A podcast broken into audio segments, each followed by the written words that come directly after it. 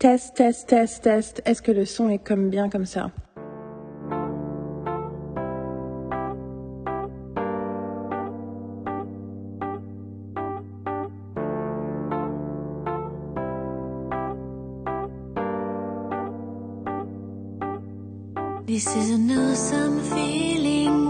Bonjour et bienvenue dans l'obsession de la semaine. On est vendredi 21 octobre et Midnights, le nouvel album de Taylor Swift, est sorti il y a quelques heures. Et j'ai décidé de l'écouter avec vous. Donc euh, c'est parti pour une écoute active, voire hyper active du nouvel album de Taylor Swift.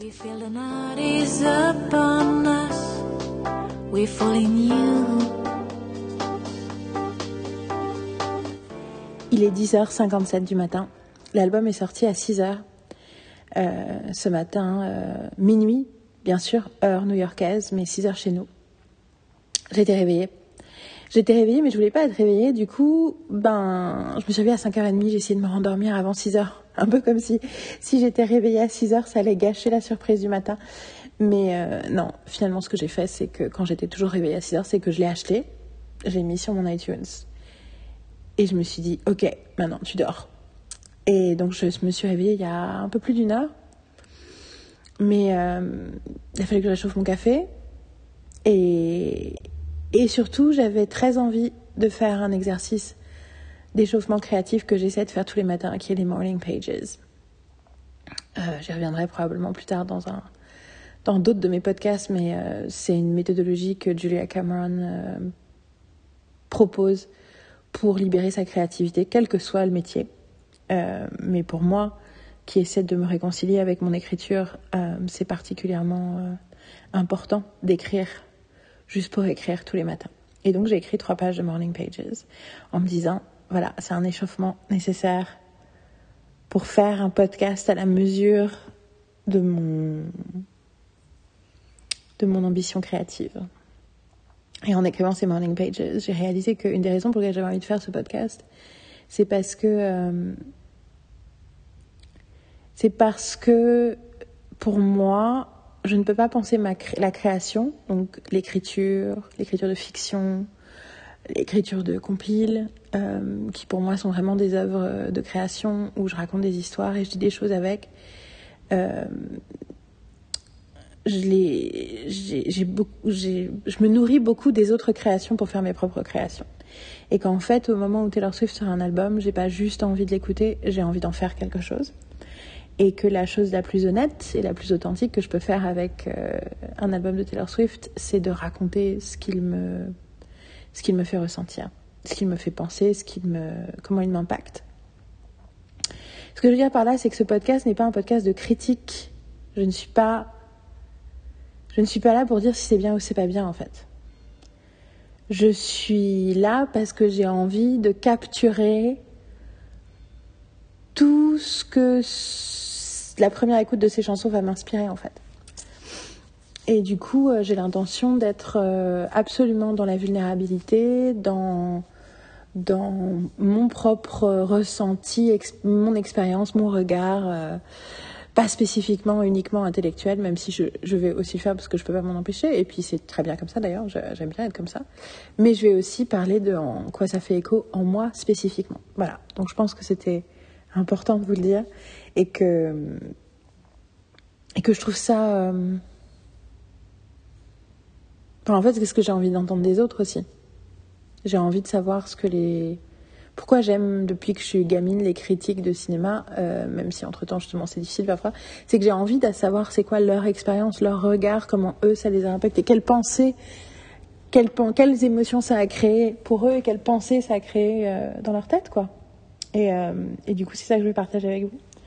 Alors en termes d'attente, alors ça fait quelques jours que j'ai arrêté de suivre les comptes de Swift, enfin j'ai arrêté de suivre, j'ai de regarder ce qui se passait euh, sur les comptes de Swifties et sur les trucs de Taylor Swift parce qu'on était arrivé à un point du rollout, comme on dit, de la campagne marketing où on avait des spoilers. Et moi je voulais pas être spoilée, je sais déjà trop de choses que je voudrais pas savoir. Je sais que euh, Jack Antonoff a co-écrit, enfin et, en, tout cas crédité sur euh, une grande partie des chansons. Que les seules chansons où il n'est pas crédité, c'est juste elle ou euh, William Bowery, qui, on le sait, est le pseudonyme de son mec, Joel Wynn. Donc du coup, ça veut dire que c'est un très très très Antonov heavy album, ce qui euh, ce qui m'étonne pas trop parce qu'il y avait déjà une vibe, la vibe Midnight dès le départ. J'avais une vibe un peu pop et un peu il y a vachement une iconographie 70s, mais j'avais quand même. Je peux pas m'empêcher de penser à, à une espèce de. à du pop sense. Je sentais quelque chose un peu électronique dans l'air, je ne sais pas trop pourquoi. Et du coup, ça sous-entend, en général, parce que je pense que tout ce qui est euh, ambiance électronique est un truc qui, en gros, depuis, avec lequel, euh, de plein de façons différentes, mais avec lequel elle joue depuis des années, y compris avec euh, Dessner, sur Folklore et Avant Mort. Après, le souci, c'est que parfois les chansons super Antonov, c'est pas c'est pas les chansons avec lesquelles euh, je me je j'accroche le plus. Ce qui est rigolo parce que je suis très très très très très fan de la personne Jacques Antonoff. J'adore l'écouter parler. Euh, je pense que Carole est encore plus fan de lui. Elle, elle passe beaucoup plus, elle a passé beaucoup plus de temps à l'écouter parler et à écouter sa musique, mais moi, je l'aime beaucoup, beaucoup. Et en plus, il est, très pote avec euh, Mike Birbiglia, mon comique préféré. Et il y a plein de croisements euh, avec Antonov qui font que j'aime vraiment, vraiment ce mec. Mais des fois, je trouve que sa pop est un tout petit peu trop expérimentale pour moi. Et du coup, je ne peux pas m'empêcher, bien sûr, de me dire Waouh, si ça se trouve, cet album, je ne vais pas connecter avec émotionnellement autant que les autres albums. Et, c'est un peu absurde parce que la réalité, c'est qu'à ce stade de connexion avec l'œuvre de Taylor Swift, c'est pas, c'est pas vraiment important en fait, ça. Dans le sens où j'ai déjà tellement de liens avec la musique de Taylor Swift que quelle que soit la connexion instantanée émotionnelle que j'ai avec cet album-là, je sais que cet album a des choses à me dire, à me transmettre, à me faire vivre. Et qu'on n'est plus dans Enfin, c'est un peu comme un mariage, quoi. Quand on aime quelqu'un depuis très longtemps, on n'a plus besoin que tout ce que cette personne fasse nous plaise. On est de toute façon intéressé, en fait. Parce qu'on sait, par expérience, que tout ce que cette, que cette personne a des choses, qu'on a, a une connexion avec cette personne qui fait que de toute façon, on devrait pay attention. Euh, je pense aussi que c'est euh, les gremlins les gremlins de ne pas être à la hauteur, de pas faire le truc bien, de s'inquiéter de la déconnexion plutôt que de penser à la connexion, qui fait qu'au moment d'enregistrer un podcast sur la nouvelle œuvre d'une artiste qui, a, qui habite tant ma vie, euh, bien sûr je me dis ah mais ça se trouve ça va pas me plaire. enfin bon voilà. Donc j'aimerais bien euh, sortir de ça. Et euh, parce que c'est pas le sujet en fait parce que je suis parce que euh, notre relation à Taylor et à moi est beaucoup plus complexe que ça et mérite mieux que ça. On n'est plus, on n'est pas à la maternelle et ah aujourd'hui elle n'a pas été gentille avec moi alors je veux plus m'asseoir à côté d'elle. C'est un peu ça l'impression que j'ai quand on a une espèce de réaction, euh, des attentes sur des artistes en disant ah mais ça me plaît pas complètement et du coup je suis déçue. Il y a quelque chose de très, euh, c'est pas que j'ai pas, je reconnais pas ce sentiment mais c'est un sentiment que je trouve un peu un peu, euh, un peu trop infantile en fait euh, par rapport à la maturité justement de la relation qu'on a avec euh, ces œuvres.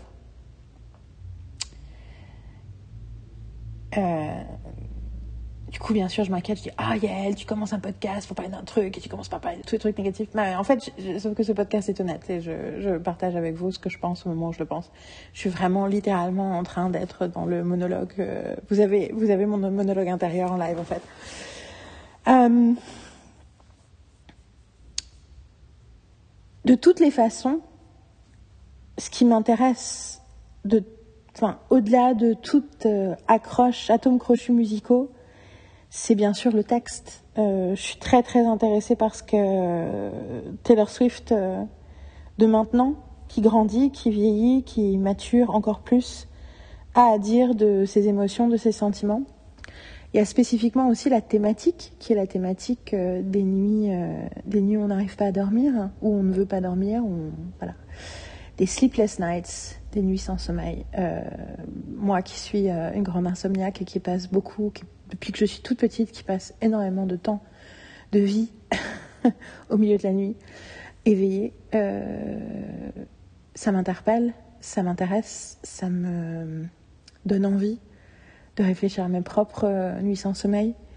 Et puis c'est rigolo parce que j'ai des problèmes de dos euh, assez aigus depuis des mois et des mois et des mois. Et puis là, en plus, euh, ça fait trois semaines que je suis en rechute. Et du coup, je passe beaucoup, beaucoup de temps. Je passe la plupart de mon temps dans mon lit. Mais du coup aussi, ça rend la question du sommeil un peu euh, particulière. Parce que du coup, je peux pas aller me coucher pour dormir vu que je suis tout le temps couchée. Donc du coup, j'expérience beaucoup de sleepless nights. Et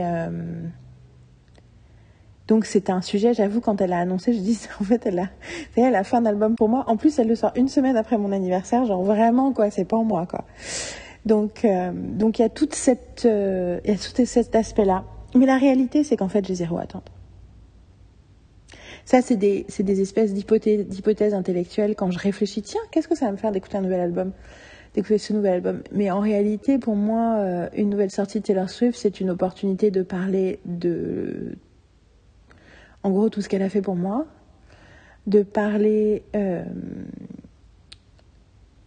de ce que j'ai fait en faisant des vidéos sur TikTok, moins que prévu parce que mon dos m'a fait mal et j'ai, j'en ai fait que 13. Je pense que je vais en faire à nouveau. Euh, je vais en faire à nouveau euh, après avoir écouté l'album. j'en ai fait que 13. C'est en anglais, c'est sur un TikTok qui s'appelle Geek Avant-Garde, mais je les ai mis aussi sur mon Instagram. Euh, sur mes deux Instagram, sur Instagram Geek Avant-Garde et sur l'Instagram euh, Yelka. Si ça intéresse quelqu'un, c'était 13 euh, raisons pour lesquelles j'aime Taylor Swift et enfin pour 13 cadeaux en fait du fait d'être fan de Taylor Swift. Et je dirais juste avant qu'on écoute l'album que pour ceux qui sont toujours pas enfin qui sont pas dans la Taylor bubble hein, et qui sont peut-être encore un peu en questionnement de pourquoi je parle de Taylor comme je parle de Taylor pour moi, Taylor Swift, c'est vraiment comme Buffy. C'est-à-dire que, oui, c'est une œuvre que j'adore, mais c'est surtout un compagnon de vie. C'est-à-dire que c'est une œuvre, l'œuvre de Taylor Swift, comme Buffy en tant qu'œuvre. Ce sont des œuvres très très riches, où il y a un peu de, un peu de, un peu de toutes les émotions dedans. Et que du coup, c'est, c'est comme des univers qui, à la fois dans lesquels je peux, euh, je peux aller et sortir du monde pour entrer dans ces univers-là et une, une forme d'échappatoire. J'aime pas le mot échappatoire. Escapism, c'est tellement plus joli qu'échappatoire. Mais comme, enfin, je peux, je peux un peu, je peux, je peux m'immerger en fait, c'est ça, euh, dans ces univers-là. Et en même temps, c'est aussi des univers qui vivent en moi. C'est-à-dire que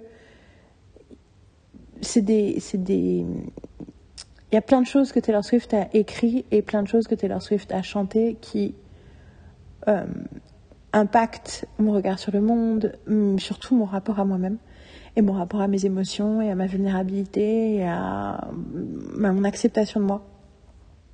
Et que du coup, euh, je pense que le mot fan continue à véhiculer une image d'adoration de quelqu'un à genoux qui regarde en l'air et qui fait Ah mon Dieu, c'est génial, ah j'adore, ah j'adore, et je perds tous mes neurones chaque fois que je regarde vers le haut et que je regarde cette, euh, entité divine que j'adore. Et euh, c'est pas ça. C'est que tellement de fois, le travail de Taylor Swift m'a impacté, accompagné, m'a touché, m'a fait, vivre des tonnes de choses. Et ça m'a tellement aussi... Euh, mon attachement à Taylor Swift culturellement m'a fait aussi euh, apprendre des leçons de, pop culture euh, dans la façon dont d'autres gens pouvaient parler ou ne pas parler de Taylor Swift. Enfin, ça, va dans, ça va aussi dans mon, mon rapport intellectuel avec la culture que du coup, bien entendu, j'ai un quota affection énorme autour d'elle. Et donc, oui, chaque fois que son nom est prononcé et que j'ai quelque chose de Taylor Swift arrive, j'ai énormément de joie. Mais ce n'est pas une forme d'adoration. C'est juste que je me dis, ah, chic, quelque chose de nouveau pour nourrir cet univers qui m'a déjà tant nourri. C'était la dernière chose. La que je voulais dire. Dernière chose que je voulais dire avant de commencer vraiment à écouter. Ok, donc ça c'était la pré-écoute. Je ne sais pas combien de temps je, temps je parle. Je pense que ça fait probablement 15 minutes que je parle. Je n'en sais rien. Je vais regarder immédiatement. Ça fait 14 minutes 23. Euh, voilà. Bah on écoute. Je pense que j'essaie. I'm stalling. Euh, le premier track s'appelle Lavender Haze. Elle a dit que c'est un terme qu'elle avait appris dans Mad Men. Et du coup, je me dis, ah, Taylor, arrête de regarder la Prestige TV. et en même temps, je dis ça, mais j'ai adoré euh, un grand nombre de saisons de Mad Men. Euh, mais je peux pas m'empêcher de penser à ça. Je pense que je Taylor, elle est, elle est, c'est un truc de ces dernières années, c'est, elle n'en finit pas de regarder la Prestige TV et les films indés et les trucs qui sont techniquement des trucs que j'aime au départ, mais comme vous le savez si vous écoutez ce podcast, qui sont des choses avec lesquelles aussi j'ai euh, de plus en plus de j'ai des réserves euh, avec euh, une approche de la culture où on favorise le prestige et l'indie euh, pour des raisons externes plutôt que pour des raisons internes. Et du coup, et du coup, quand elle dit des trucs comme ça, je fais Psst, non, arrête, arrête de, enfin c'est pas arrête, mais je m'inquiète qu'elle devienne une snob intellectuelle comme trop de gens qui justement refusent de l'écouter parce que ce sont des snobs intellectuels. Il y a une espèce de, truc qui m'inquiète là-dedans. Mais bon, anyway, Lavender Haze, ma couleur préférée c'est le violet, c'est aussi la couleur préférée de Marine. Donc tout ce qui est donc la lavande bien sûr et puis l'idée de la lavande, de l'odeur de la lavande. Et l'idée que c'est une chanson sur l'amour parce que c'est ça que ça veut dire le lavender haze. C'est une expression apparemment euh, des années 50-60 euh, qui était utilisée pour dire que quelqu'un était, euh, était sur un petit nuage parce qu'il était amoureux. Donc voilà, on va voir ce que ça raconte. Ah, ok. lavender haze, 16 minutes 20. Ah, that's great. Ok, je pense que je vais pouvoir insérer le début de la chanson avant de commencer à parler. Quoi qu'il arrive, euh, si vous allez sur le post du podcast, je suis sûre que j'aurais mis plein, euh, mis la playlist officielle de YouTube qui vous permet d'écouter toutes les chansons. Donc, euh, enjoy. Lavender Haze. Ah, ah, ah, voilà. J'allais dire, I know I will try to. Mais voilà, je n'ai. Au moment de passer à, l'acte d'écouter, j'ai, j'ai un tout petit peu de, de palpitations et en même temps comme je disais, je, je n'attends rien. J'attends juste.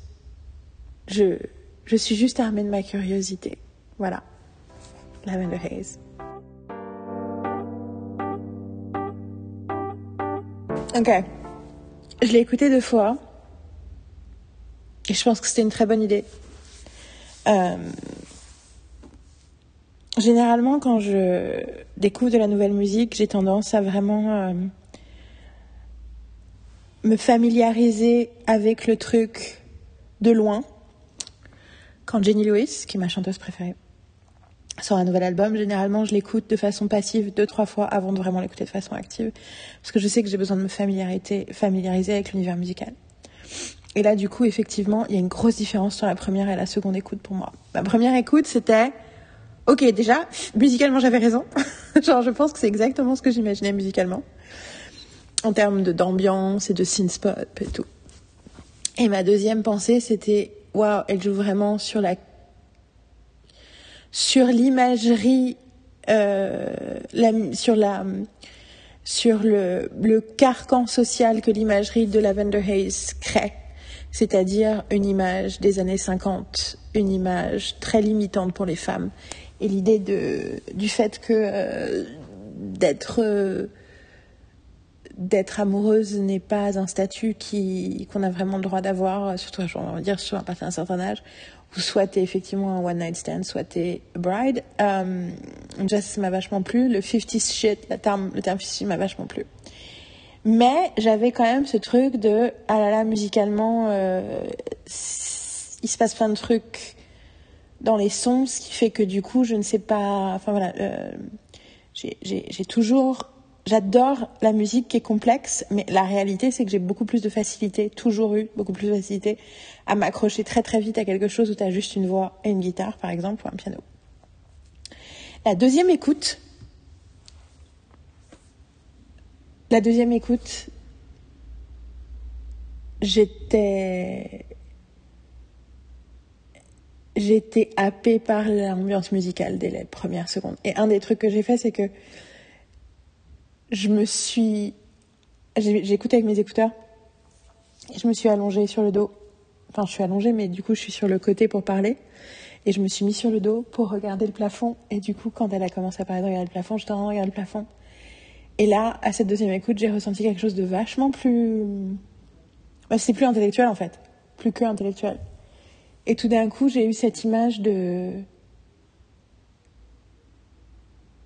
de. À quel point sa situation à elle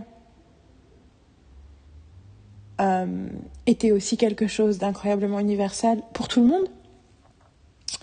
Mais je pense euh, il y a un petit, euh, un petit, une petite spécificité de condition féminine de on grandit, on vieillit on vit des choses complexes et on se rend compte que ce qu'on vit, il n'y a pas vraiment de, de case pour ça. Et que du coup, euh, ce qu'on nous propose et suggère comme option ne sont pas ne ressemblent pas à ce qu'on est en train de vivre. Euh, il y a aussi l'idée de du fait que euh, le monde veut qu'on soit dans la certitude. Et ça, c'est pas juste un truc de femme. Même quand on et que du coup, juste de vivre quelque chose au moment où on est en train de le vivre, juste comme on a envie de le vivre, ne semble presque pas être une option parce qu'il faut tout de suite expliquer ce que c'est, ce que ça veut dire, que ça signifie comme choix, ce que ça. C'est rigolo que je dis ça parce que moi je suis quelqu'un qui est sûr. Euh, je pas sûr, faut que j'arrête de dire sûr, mais que j'ai tendance justement à tout le temps réfléchir au sens de ce que je fais, de pourquoi et de ce que ça veut dire et ce choix. Et je suis tout le temps en train je suis tout le temps en train de créer du sens et à la recherche du sens. Mais mais cette idée de de si je fais quoi que ce soit, le monde va avoir une opinion dessus. Donc je dois m'empêcher de faire des choses sans qu'en tant que je suis pas sûre. Ça veut dire que j'ai pas juste le droit d'être un être humain. Et, euh, et, bien sûr, pour Taylor Swift, c'est quelque chose de très particulier à cause de la, de la façon vraiment totalement absurde dont, le euh, dont les gens surinterprètent chacun de ces mouvements mais euh, que ce soit ses fans et pas, ou pas ses fans d'ailleurs, hein, euh, qui font que du coup ils la traitent plus comme, euh, comme, comme une idée. J'ai toujours, on parle souvent de, on pense souvent à Taylor Swift comme une idée, comme un concept, plus que comme une personne. Et en même temps, c'est cette idée de The Lavender Haze is creeping up on me, où il y a presque aussi l'inquiétude, à la fois le désir d'être d'entre eux. Donc elle dit à la fin d'être dans cette love spiral, mais au départ l'idée aussi de l'inquiétude d'aller dans quelque chose qui est hazy, après elle utilise le mot dizzy, quelque chose d'incertain, quelque chose de... À la fois elle a envie d'y aller, et en fait l'idée d'y aller, ça veut aussi dire qu'elle est plus dans le contrôle. Et donc du coup, effectivement, euh, euh, il y a une forme de lâcher prise qui fait un peu peur. Et c'est rigolo parce qu'elle revient plusieurs fois sur le fait que lui, il s'en fout et que lui, il, gère le truc vachement bien. Et c'est vrai que qui, ce qui est très intéressant parce que ça veut dire qu'elle prend ses responsabilités sur le fait que ses inquiétudes, ses angoisses, ses, son, son, la mélancolie qui sort du fait qu'elle n'est pas sûre qu'elle devrait tomber amoureuse, parce que c'est comme ça en tout cas que je l'interprète à ce moment-là précis. Euh, enfin, en tout cas, l'anxiété qui s'accroche à cette idée de tomber amoureuse, parce que c'est ça en fait, elle est anxieuse sur ce que les gens vont penser de ça, mais en réalité, quelque part, du coup, ça veut dire qu'elle est anxieuse à l'idée d'être amoureuse. C'est Lavender Haze is creeping up on me, euh, le creeping up, et, puis c'est rigolo parce qu'il y a aussi l'idée, vu que Lavender Haze, c'est une, c'est une, euh, c'est une notion des années 50, ça donne l'impression aussi que ce qui la menace, c'est de tomber amoureuse comme on le faisait dans les années 50 entre guillemets. Et du coup, ça veut dire que de s'enchaîner à une histoire euh, traditionnelle euh, d'amour plutôt que d'être dans quelque chose de de libre. Et quand je dis libre, je veux pas dire euh, libertin, mais je veux dire quelque chose qu'on a le droit de définir soi-même, quoi. Mais mais ça me fait penser à la difficulté que que je ressens vachement euh, en ce moment, euh, que j'ai toujours ressenti, mais que je j'ai déconstruit tellement de, de, j'ai démonté tellement de constructions mentales que j'avais qui m'empêchaient de voir vraiment ce qui m'empêchait d'écrire, que j'en arrive à un point où euh, la vérité émerge et la vérité est bien sûr extrêmement banale et évidente, mais ça n'empêche pas le fait que c'était difficile de la voir, qui est que j'ai peur de la vulnérabilité, j'ai peur de m'exposer, j'ai peur de... Je suis encore dans une situation où je ne me donne pas le droit d'être euh, moi complètement où j'ai l'impression qu'il faut que je calcule, que je prépare, que je sois en contrôle de ce que je vais dire et de pourquoi je vais le dire et de ce que je vais sortir, ce, que, ce qui va sortir de moi et qu'en réalité ça m'empêche d'écrire ce que j'ai besoin d'écrire. Euh, ce désir de contrôle, ça ne veut pas dire que je ne peux pas écrire des choses intéressantes ou que j'ai pas fait des choses intéressantes, mais euh, je pense que pas pour rien que là où je suis le plus créatif, c'est euh, sur ce podcast. Enfin ces podcasts, ces différents podcasts, mais en tout cas quand je suis dans la forme orale et euh, dans les compiles qui sont euh, de plus en plus, mes compiles qui sont de plus en plus sophistiqués, de plus complexes, où je raconte c'est généralement des personnages et des histoires et des romans, enfin c'est, j'écris des romans en fait, et, ou des essais philosophiques, mais vu que personne ne les comprend, euh, je suis protégée. Et, et qu'en réalité, que je veux croire à cette phrase I'm damned if I do give a damn what people say, mais je n'en suis pas là. Et j'ai envie d'en être là. Et que du coup, euh, j'ai peur de la lavender haze aussi, et je m'en protège aussi parce que la lavender haze, ça veut dire que je j'arrête d'avoir les pieds sur terre et je m'autorise à, à être complètement moi. Et si je suis complètement moi, eh ben, je peux pas contrôler ce que ça va créer. Et c'est rigolo, j'ai toujours pensé que j'étais quand même très très libre et très très honnête euh, avec... Euh, voilà, que même dans ce podcast, je suis très très libre et en même temps, je sais que, que je suis inconfortable avec tout ce qui n'est pas intellectuellement calculé à l'avance. Anyway, donc, euh, donc la deuxième écoute était beaucoup plus émotionnelle parce que tout d'un coup, j'ai commencé à, à ressentir tout ça et à Ouais. J'ai pas, euh, j'avais pas pris les paroles. Et là, j'ai sorti euh, Genius juste avant de commencer à enregistrer sur la première chanson. C'est rigolo d'ailleurs parce que je suis sur le site de Genius et il y a écrit charts c'est que des chansons de Taylor Swift. Je fais une capture d'écran tellement c'était drôle. Et euh...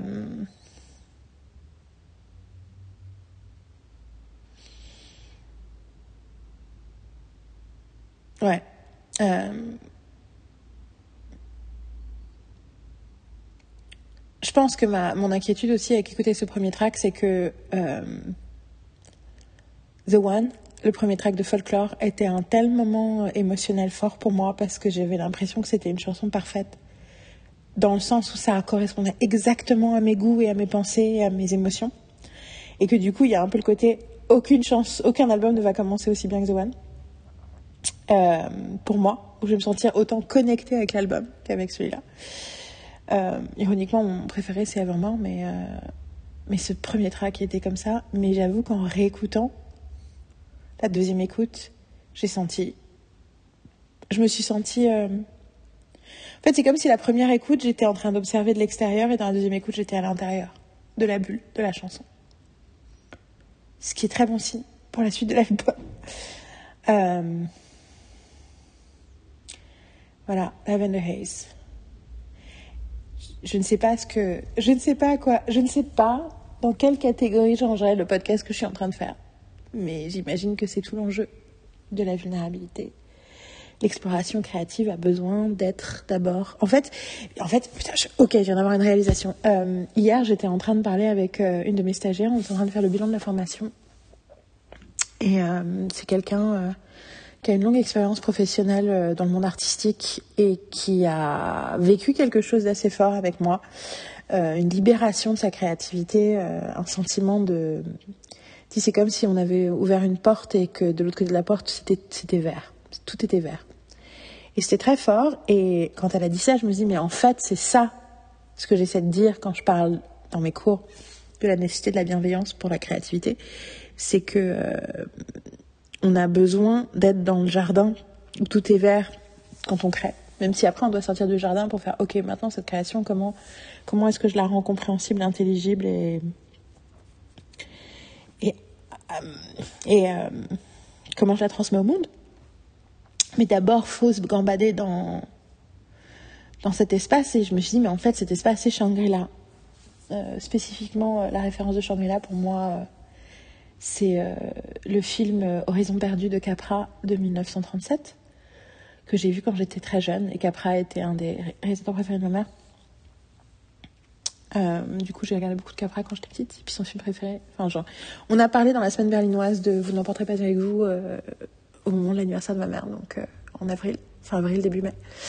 Donc, si vous voulez en savoir plus sur Capra, vous pouvez retourner là. Mais tout ça pour dire que Shangri-La, cet espace où on est dans l'abondance et dans l'amour et dans la positivité, qui est, à mon, à mon sens, j'ai décidé en fait du coup que c'était le titre du deuxième chapitre de mon livre sur l'écriture. Et euh, que le premier chapitre, parce que le premier chapitre pour l'instant, euh, il s'appelle Profession de foi. Ce qui fait que je suis à fond dans la métaphore religieuse. Toujours est-il que euh, Shangri-La, it's a lavender haze, en fait et qu'on a peur d'entrer dans Shangri-La parce que dans Shangri-La, on a donc l'espace que j'imagine que moi j'appellerais Shangri-La, qui est un espace de créativité où tout est possible, où tout est bien. Ce que j'essaie de créer dans mes cours, de, en fait, le, le jugement, c'est pas, ça n'a pas sa place dans les premiers, dans les premiers stades de la création on a d'abord besoin de créer avant de pouvoir justement utiliser son discernement pour rentrer dans la phase d'exécution. D'abord, on a besoin d'inspiration. Ça, on en a, j'en ai aussi parlé avec Dom dans le premier épisode de En cours d'écriture. Et, ce, et il faut se laisser aller à ce moment d'inspiration pure où on n'est pas en train d'essayer de prouver quoi que ce soit, on essaie juste d'être assez en connexion avec nous-mêmes pour savoir ce qu'on a à dire, ce qu'on a, ce qu'on a, ce qu'on a envie de partager, ce qui, ce qui vient à l'intérieur de nous. Et que quelque part, c'est ça le lavender haze, c'est c'est un moment euh, où on est coupé du jugement du monde et de notre propre jugement avec un peu de chance. Et que ce, sentiment d'amour, d'être amoureux,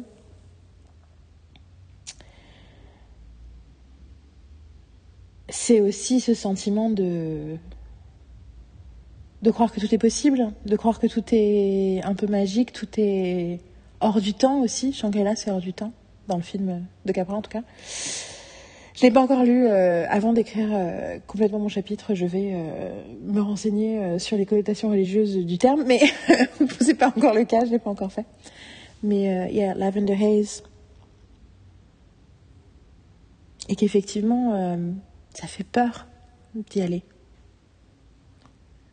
Non, non, mais j'ai envie de penser que ce que. J'ai déjà envie de calculer ce que je vais envie de faire, c'est bien avant de commencer, avant de m'autoriser à créer, et du coup, on s'empêche d'entrer dans Shangri-La, et on s'empêche justement de, de, se faire happer par la love spiral. Euh, bien sûr, toutes ces connexions sont entièrement euh, personnelles et subjectives, mais. Mais je, disons que ce qu'elle dit sur la mélancolie et sur, je répète ce terme creeping up on me parce que creep up on me, ça, ça, ça a un sens, ça a une petite connotation menaçante, que ce truc-là, moi je l'associe à ma peur de me laisser complètement aller dans la créativité, clairement. Mais euh, aussi parce que c'est un, ce que je vis en ce moment, cette espèce de lutte de faut que j'y aille, mais j'ai peur d'y aller. Puis je me, enfin, j'ai peur d'y aller. J'ai peur d'y aller pas spécialement consciemment et volontairement. Hein, c'est juste que je me rends compte que j'ai les agissements de quelqu'un qui a peur d'y aller. Ça me rappelle aussi euh, la peur de tomber amoureuse et la peur de de tomber, euh, de montrer surtout euh, mes émotions et mes sentiments à, quelqu'un quand il y a du sentimental en jeu, quoi.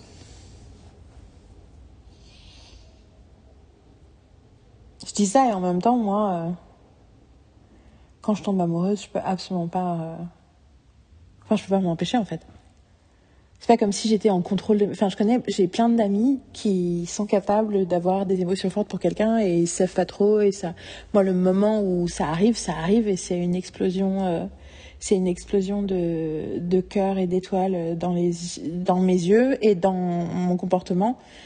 Euh, donc en fait, je peux pas du tout m'en empêcher. Mais par contre, je me suis déjà dans ma vie euh, empêchée de, de le dire et de le montrer à la personne en particulier. Donc, euh, je peux pas me protéger du Lavender Haze.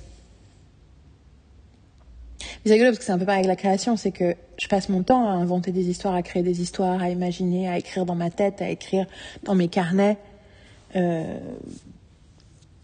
à m'enregistrer en train de penser, en train de créer, en train d'écrire, à commencer à écrire des textes. Et effectivement, là où je m'arrête, c'est au moment d'en faire quelque chose de réel à l'extérieur de moi. Waouh, je pensais bien que cette écoute de podcast, ce podcast qui serait cette écoute de l'album serait entièrement psychanalytique, mais effectivement, c'est vraiment ça. Et du coup, bon, I hope you're enjoying it. voilà. Euh, track 2, c'est Maroon. Maroon. Alors, il y a plein de, c'est rigolo parce que quand le titre a été euh, est sorti, euh, il y a eu plein de de gens qui ont dit oui, effectivement, c'est une couleur, mais c'est donc c'est une espèce de rouge bordeaux. Et d'ailleurs, j'ai un sweatshirt folklore un peu maroon colored que j'ai porté plusieurs fois pendant ces dernières semaines. Et il y a aussi un verbe, to maroon, c'est un truc de. C'est être en. C'est pas être caché, c'est être. Il me semble que c'est ce. Ce. comment on dit to, to be maroon, c'est être. Ouais, c'est être, être incognito quelque part ou être en ah, comment on dit embedded in hostile territory? Je ne sais pas comment on dit ça en français. Bon, euh, encore, on, va, on va voir de quoi parle vraiment la chanson. Maroon.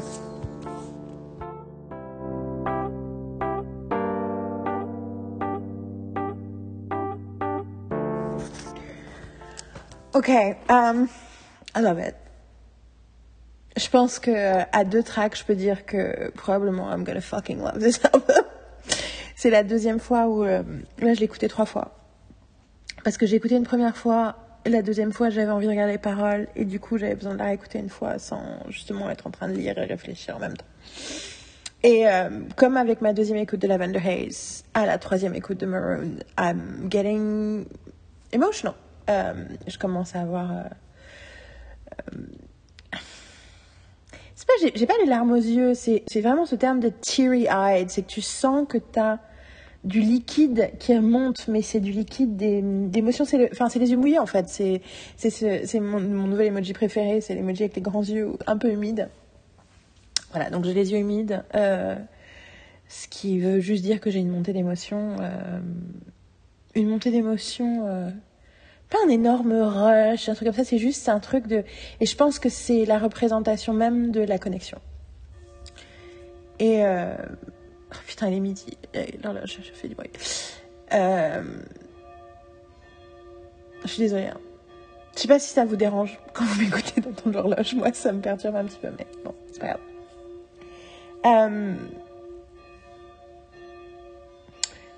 J'adore qu'après une chanson sur euh, le fait d'être amoureux, elle parle d'une chanson d'un amour qui n'a pas réussi, qui n'a pas. qui s'est pas. D'une passion avortée, j'ai envie de dire. Euh, et c'est difficile la première fois que j'écoute avec un milliard de, synonymes du, de la couleur rouge. C'est parce que maroon, ça vient du français, ça vient de marron, mais effectivement, maroon, c'est beaucoup plus bordeaux que marron. Et, euh, et, euh, et que c'est impossible de pas penser à Red et c'est pas impossible de pas penser à toute cette partie de sa vie et enfin bien entendu j'ai l'impression que c'est ça dont elle parle. Et du coup je ne peux pas m'empêcher de penser à Jake Gyllenhaal euh, et, euh, et à imaginer ce que ça dit de cette période-là de sa vie mais en fait c'est pas ça qui est important et il y a quelque chose de très fort dans cette chanson. Je suis vraiment perturbée par l'horloge l'horloge enfin la, les cloches. Un des trucs de cette chanson c'est la fin, quand elle dit I wake with a memory of you over me. C'est ça, hein? And that's a fucking legacy to leave. Et effectivement, je réfléchis beaucoup en ce moment à la place immense que prennent les fantômes de notre passé, notamment les fantômes amoureux. Euh, pas tant les personnes vraiment dans la vie aujourd'hui qui sont les objets de cette affection passée, mais le fantôme de ce qu'ils ont représenté à cette époque-là et ce qu'ils continuent à représenter dans notre imaginaire. Fait penser un peu à au début de pendant des années j'étais en psychanalyse et euh, au tout début euh, qui d'ailleurs pour moi très a été une psychanalyse extrêmement fructueuse justement parce que c'est une psychanalyse ça a complètement en l'espace de cinq ans ma, ma vie a radicalement changé jusqu'à ce que je vienne vivre à Berlin carrément ça a été le résultat premier. Du coup, d'ailleurs, j'ai vraiment fini cette psychanalyse, mais en tout cas, ça a eu cette. Euh, ça m'a complètement. Euh, en gros, le fait d'être dans une psychanalyse et du coup de devoir faire face à mes propres discours intérieurs m'a permis de m'en libérer, en, en tout cas en partie, et m'a mis sur le chemin de ma libération, j'espère, qui continue aujourd'hui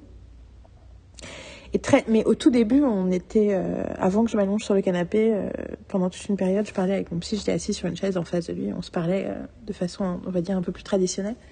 Et une chose que je lui ai dit un jour, c'était que je me sentais vachement impuissante de résoudre des trucs du passé. En fait, je parlais de ma mère et je disais, mais oui, mais en même temps, comment est-ce que je peux euh, réparer les choses du passé parce que c'est pas des problèmes que j'ai avec ma mère aujourd'hui. C'est des problèmes que j'avais avec elle avant. Mais du coup, euh, je sais pas, je comprends pas comment on peut s'en soigner, réparer, s'en défaire ou en tout cas exorciser ces trucs-là. Et ce qu'il m'a dit, c'était que l'idée, c'était pas qu'il y avait la relation que j'ai avec ma mère aujourd'hui et la relation que j'avais avec le souvenir en fait avec le, passé, que la, la qu'il fallait que je répare et que je règle et que je, enfin que je répare, que je règle, en tout cas que j'adresse les problématiques que j'avais avec ma mère de quand j'étais petite. Ce qui est ironique, hein, parce que j'ai vachement plus de soucis avec ma mère quand j'ai grandi. Le problème que j'ai ma mère quand j'étais petite, c'est pas des problèmes qui se ressemblent à des problèmes, c'est juste que je me sens toujours obligée d'expliquer euh, et de défendre ma mère, mais ce que ma psy actuelle considère comme étant un problème, je peux empêcher de parler de ma mère sans la défendre. Mais en gros, ma mère avait eu des, une enfance très compliquée qui fait que elle a, elle a toujours eu un problème de maturité émotionnelle euh, quand, elle était en crise. C'est qu'elle pouvait montrer une grande maturité émotionnelle pour aider d'autres gens, pour être de très bons conseils, mais quand il s'agissait de, quand elle, elle se sentait euh, en danger émotionnellement, elle pouvait être très immature émotionnellement et du coup ça a eu des impacts sur moi euh, quand j'étais petite. Et euh, c'était pas des impacts qui ressemblaient à des mauvaises choses, mais ça a des conséquences à l'âge adulte. Bref, j'avais dit que c'était un épisode psychanalytique. Euh, bref, j'ai beau, on a beau avoir des relations apaisées avec des êtres avec qui on a eu des relations passionnées, le souvenir de cet être dans notre passé continue parfois à nous hanter. Et cette phrase,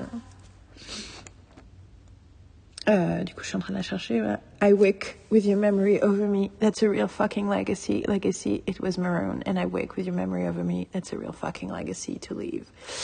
Euh,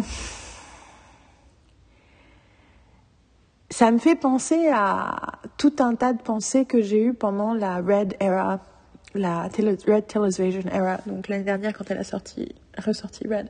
Parce qu'il y a quelque chose de genre, aren't you over it?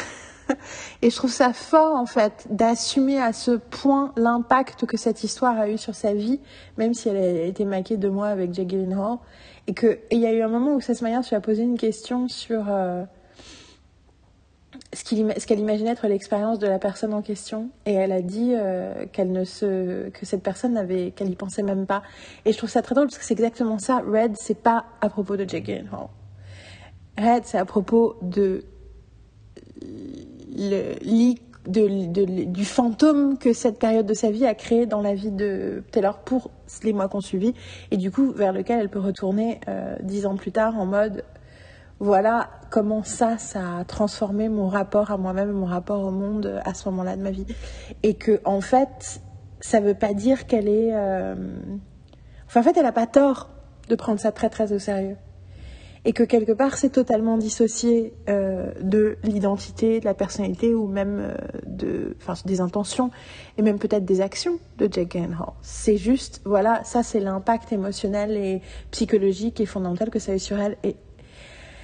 Et en fait, en général, c'est un des trucs que je trouve hyper, enfin que je trouve génial, mais que je trouve hyper impactant pour moi quand j'écoute Taylor Swift, c'est j'ai passé des années à vouloir réduire et rapetisser mes émotions parce qu'elles me semblaient inappropriées à l'événement. Sauf qu'en réalité, c'est pas le sujet. Que, qu'on, que, la question c'est pas est-ce que j'ai des raisons d'être en colère, est-ce que j'ai des raisons d'être triste, est-ce que est-ce que c'est justifié d'avoir ces émotions-là? C'est absurde en fait comme façon de penser, bien que c'est totalement la façon dont beaucoup beaucoup de gens pensent. Et je pense sincèrement qu'on a une spécificité en France à particulièrement essayer de penser de cette façon-là à cause de la façon dont on a euh, digéré euh, le cartésianisme et la façon dont on a euh, prôné le positivisme, notamment scientifique dans les années et la rationalité dans les au 19e siècle, qui fait que du coup, on a particulièrement tendance à vouloir toujours discréditer le sens des émotions en mode est-ce que cette émotion a le droit ou pas le droit d'exister par rapport à cette logique? Et en fait, c'est absurde parce que l'émotion, elle existe. Et qu'en réalité, si elle existe, c'est qu'il y a une raison. Et je pense que le souci, c'est qu'on a toujours envie d'associer la cause à l'effet, et du coup, on se dit, ah bah du coup, en gros, si t'es en colère, ça veut dire que si, en colère, si j'ai créé de la colère chez toi, ça veut dire que je suis coupable, donc j'ai fait quelque chose de mal. Donc je devrais réfléchir à comment ne plus jamais faire ça, ou je devrais m'excuser, ou je devrais te dire que ta colère est injustifiée. Alors que ça peut être deux choses radicalement différentes. Je peux avoir eu un comportement totalement inoffensif qui a créé de la colère parce qu'il y a autre chose. Il y a une autre information à glaner dans tout ça. Tout ça pour dire que pour moi, je pense depuis 8 ans, d'écouter Taylor Swift, à partir de 1989, qui est le moment où j'ai commencé à l'écouter sérieusement, m'a fait réaliser que toutes mes émotions avaient le droit d'exister. Enfin, ça a mis du temps, mais la première chose que j'ai réalisée, c'est que elle, elle s'autorisait à faire vivre ses émotions, même quand c'est des émotions passagères. Et l'idée qu'elle fasse un drama de n'importe quel, enfin, euh, de n'importe quelle petite émotion, moi j'ai trouvé ça génial en fait, que l'idée que Love Story c'est euh, c'est probablement quelque chose qui lui est arrivé euh, pendant une semaine quoi.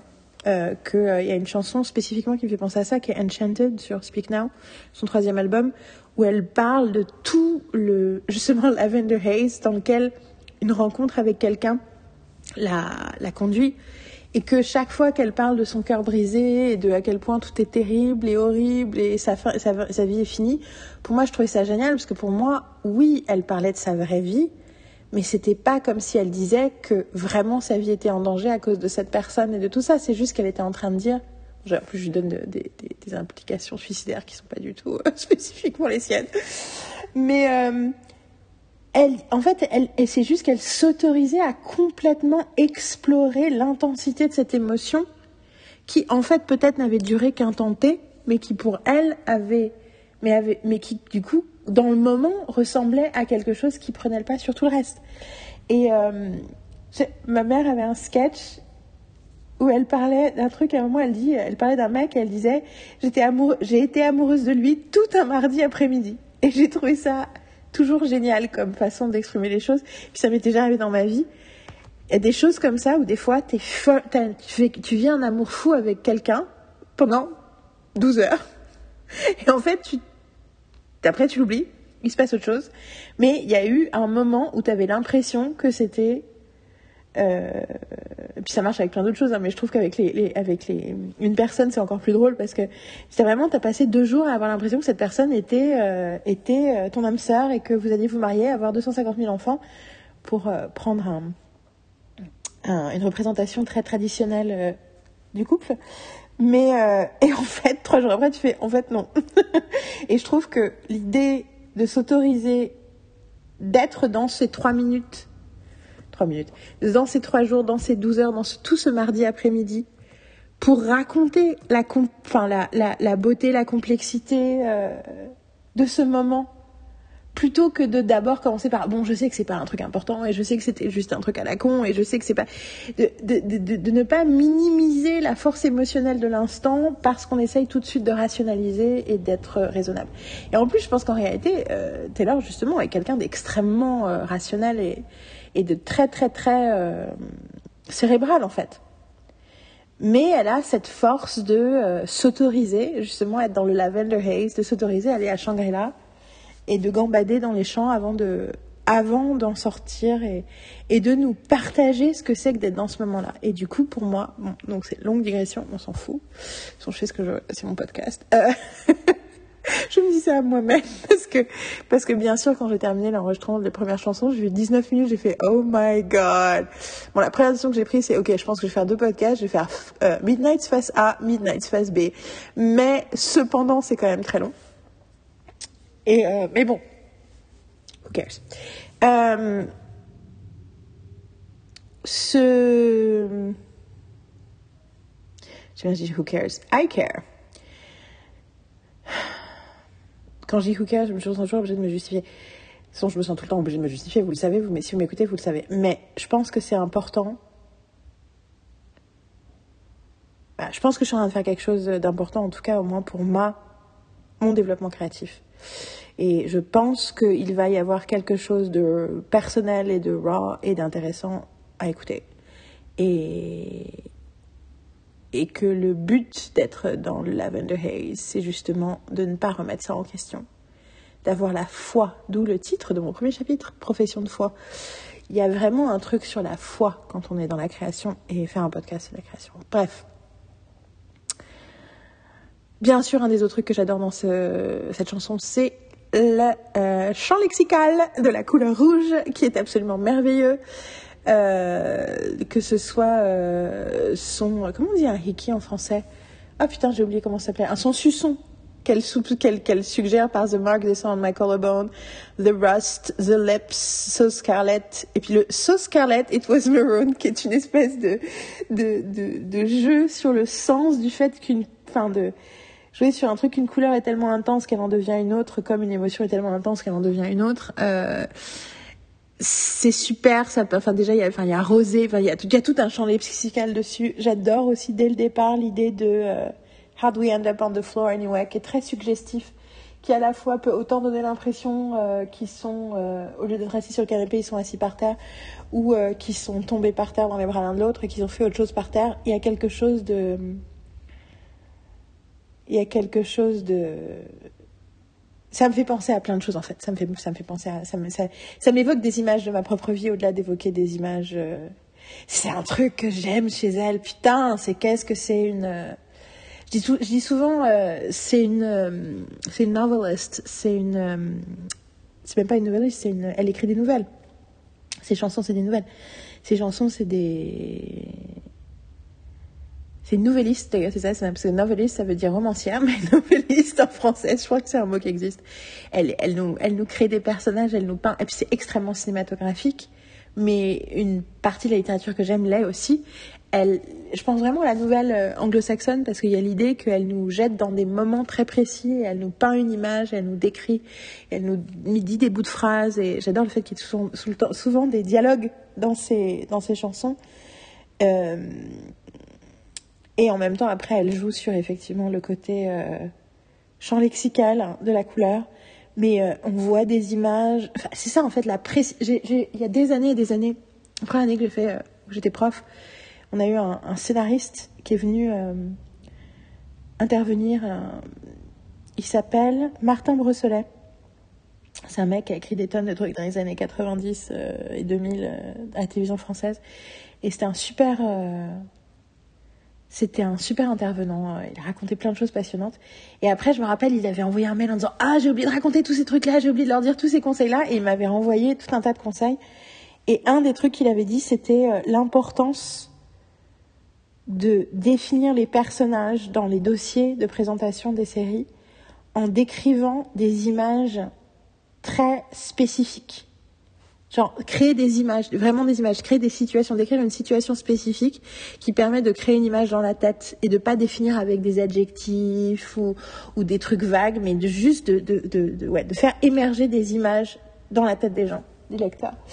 Et euh, je pense tout le temps à ça euh, par rapport à ce que fait Taylor, parce qu'il y a vraiment ce truc-là. Elle crée. J'ai le film dans la tête, je vois le film, je les vois, je les vois avec les ses vinyles, je les vois, je le vois la main, je les vois la main dans la dans la tête, je les vois. Euh, debout, euh, désolé, je tousse. Il y a un moment où tu es euh, hollowed, euh, hollowed in the hallway, c'est ça Hollowed eyes. Attends, je regarde Hollow-eyed in the hallway. Après, j'adore aussi l'idée, l'image. Donc là, on revient sur la métaphore, sur l'idée des carnations that you had thought were roses. J'associe ça pour moi à, une histoire de mon passé aussi, euh, qui d'ailleurs tout l'album Red, j'ai l'impression que ça parle de cette histoire-là.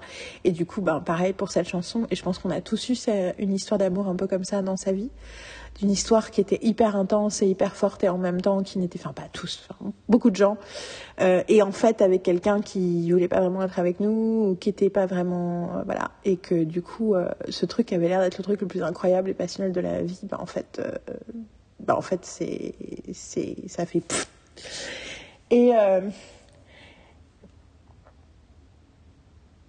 et c'est vrai que dans mon cas, c'est pas exactement les carnations, il y a du thought were roses. C'est plutôt au contraire. C'était, moi, j'ai l'impression que dans mon, mon histoire, et c'est pour ça que la chanson All Too Well me fait beaucoup penser spécifiquement à cette histoire-là, c'est que dans mon cas, j'ai plus l'impression qu'il s'obstinait à dire que c'était des carnations. D'ailleurs, c'est quoi les carnations en français? Les œillets, que c'était des carnations, et que j'étais là. You dumbass, those are roses. Et que, mais que voilà. Ce qui veut pas dire que c'était pas. Euh, et en même temps, je dis you dumbass, those are roses. Ça, je le pense intérieurement, mais extérieurement, je dis juste OK, OK, I guess we're carnations. Et euh, on revient à tout le truc de pas s'autoriser à dire exactement euh, l'intensité de mes sentiments. Euh, mais, mais du coup, ça me fait vachement penser à ça. Et en plus, bon, alors, donc ma couleur préférée, c'est le violet. Deuxième couleur préférée, c'est le rouge. Bon, Taylor, elle a compris que pour mon anniversaire, il fallait qu'elle me fasse un album fait pour moi. je dirais aussi que je suis extrêmement rassurée par le fait que je connecte grave avec l'ambiance musicale ce qui me rassure parce que, comme je disais, en fait, il y a une chanson sur Evermore qui s'appelle Gold Rush, qui est une chanson produite par Jack Antonoff, qui est une chanson euh, dont j'aime certains passages, mais d'autres passages euh, pas trop. J'ai beaucoup plus de mal avec. Et A Long Story Short aussi, c'est l'autre chanson de Evermore avec laquelle je connecte pas trop. Musicalement, en fait. Pas au niveau. J'adore les paroles. Toutes les paroles sont géniales, de toute façon, tout le temps, c'est tout le temps. J'adore. Mais au niveau de la musique, ça me je trouve ça trop, euh, je sais pas, euh, hyper actif, saccadé. Enfin, je, je rentre pas dans la musique et ça me saoule. Ça me saoule parce que j'ai envie d'avoir accès à la chanson et du coup j'ai l'impression de pas pouvoir avoir accès. Et c'est des chansons très Jack Antonovienne et du coup j'avais très peur euh, à l'idée que c'est ça qui m'inquiétait par rapport à cet album. Et là pour l'instant, toute cette ambiance synth-spot qui est très Jack Antonovienne est pas du tout euh, excluante pour moi émotionnellement. Et je suis trop, trop, trop contente. Bon, alors bien sûr, on va voir ce qui va se passer. Hein. Je fais deux chansons et ça fait, je sais pas, je pense que ça fait une heure de podcast. Ouh, exactement. Presque. Euh, j'ai des... Il y a quelque chose aussi sur euh, la rythmique. Un truc sur le battement du cœur. Et vu qu'on est dans le rouge, le rouge qui devient maroon, donc le rouge qui devient le scarlet, qui devient du sang, la couleur du sang. c'est comme ça que je vois euh, ça fait partie aussi de la force de la chanson.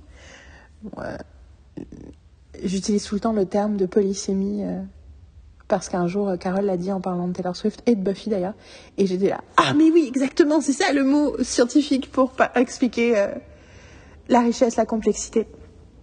Et du coup, je sais que j'aurai encore plein d'autres pensées et d'idées sur le sens de cette chanson. Mais voilà, euh, voilà où je suis dès le départ.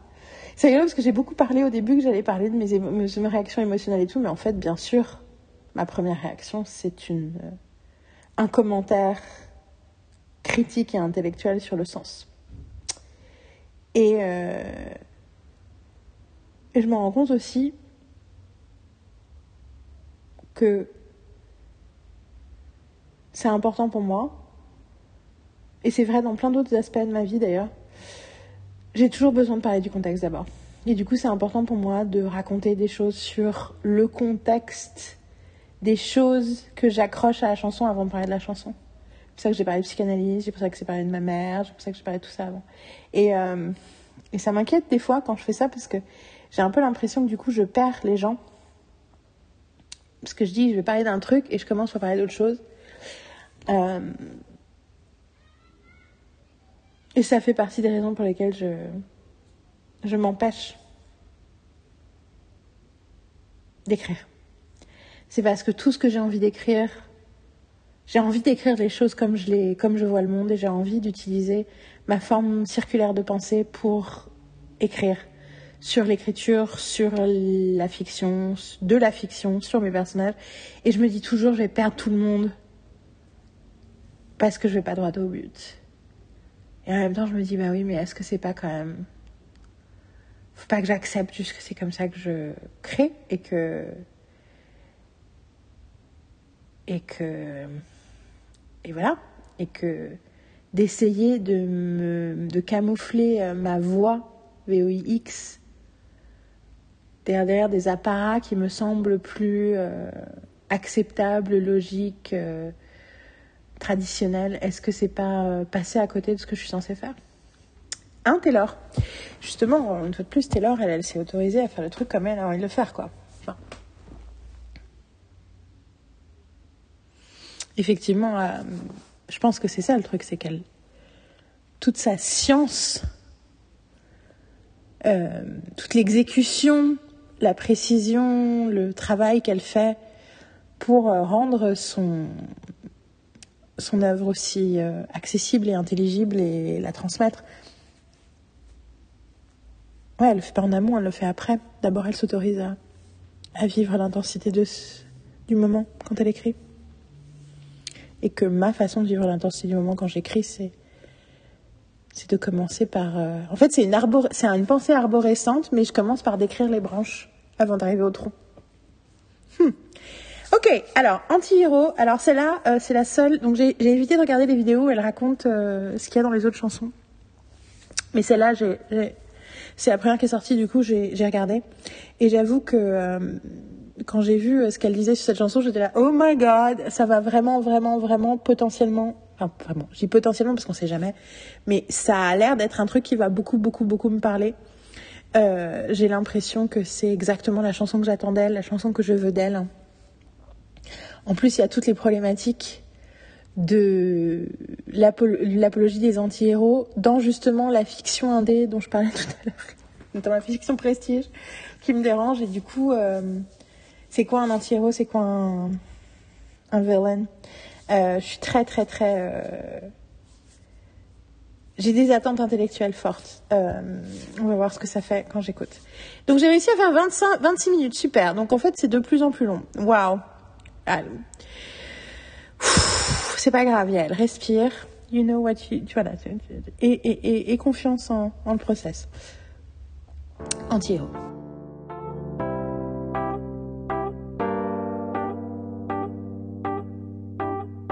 Euh, je me doutais que j'allais. Euh, que les paroles allaient me parler.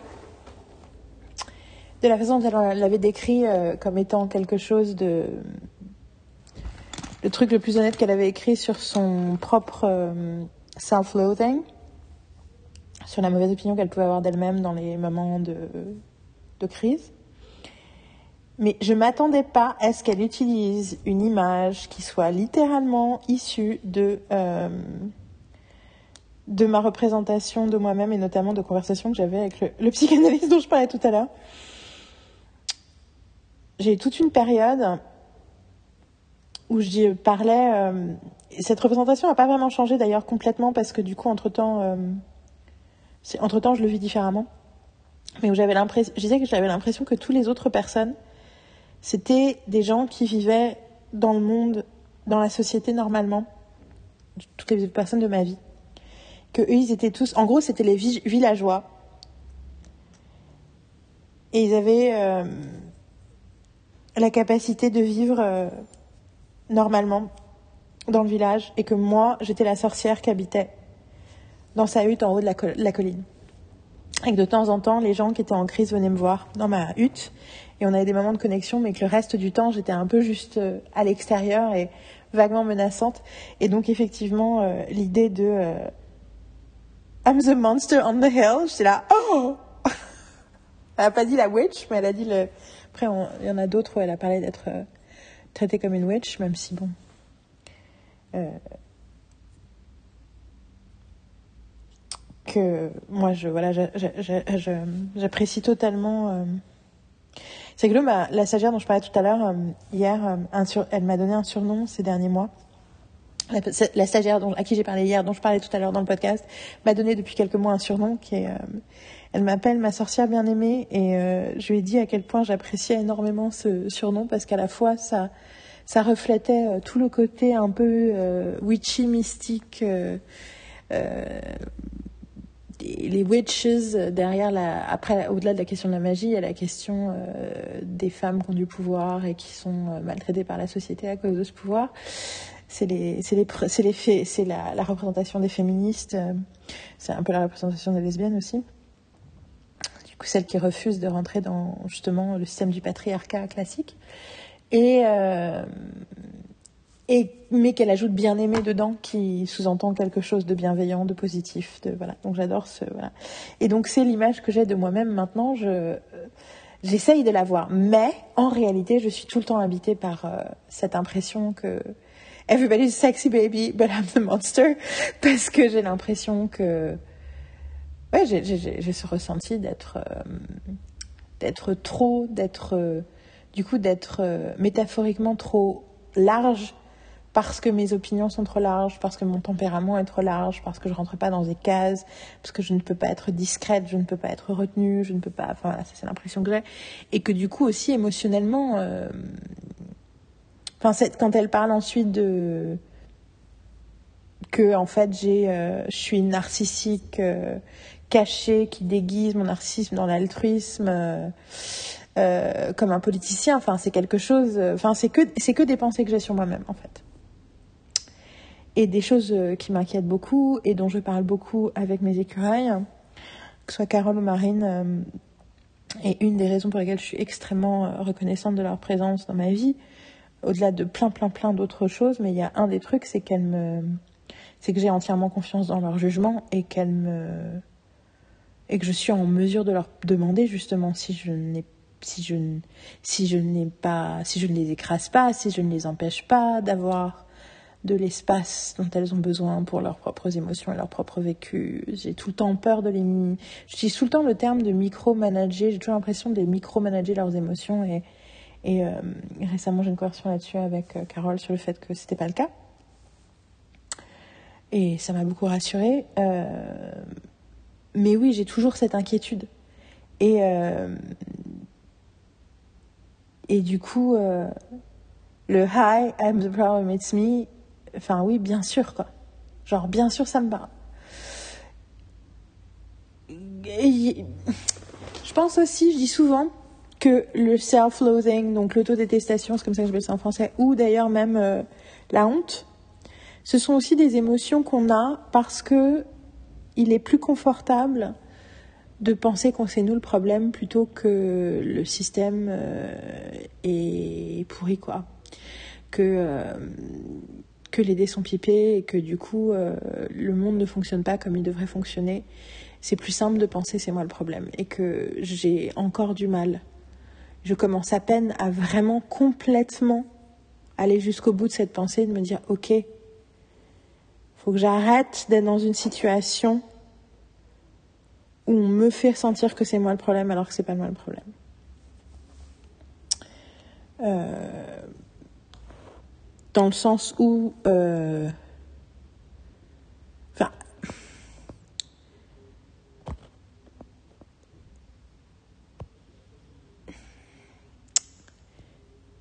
En réalité, quand je dis ça, j'ai envie de dire non mais je sais que je suis pas le problème parce que pour le coup j'ai bossé dessus quoi. Je fais gaffe à ce que je fais, je fais gaffe à ce que je dis, je réfléchis, j'assume, euh, j'assume les conséquences de mes actes, j'ai la je prends la responsabilité de mes, de, mes actes et de mes paroles et que du coup j'arrive à un point où euh, je me rends compte que ce soin et cette attention et cette responsabilité euh, n'est pas partagé par le système en fait. Donc à ce stade-là, je peux dire que je suis pas le problème, mais parce que j'ai vraiment essayé de voir si c'était moi le problème quoi. Euh, et j'ai essayé de me conformer à tout un tas de représentations externes. Euh, le, moment le plus touchant de la chanson, pour moi, c'est quand elle, c'est vers la fin quand elle reprend. Euh, Hi, it's me, I'm the problem. Enfin, it's me, hi, I'm the problem, it's me. Everybody agrees, everybody agrees. Où elle est presque dans sa voix, elle est presque pas en train de chanter. Dans, rigolo, dans, sur Genius, ce passage-là, il l'appelle Breakdown.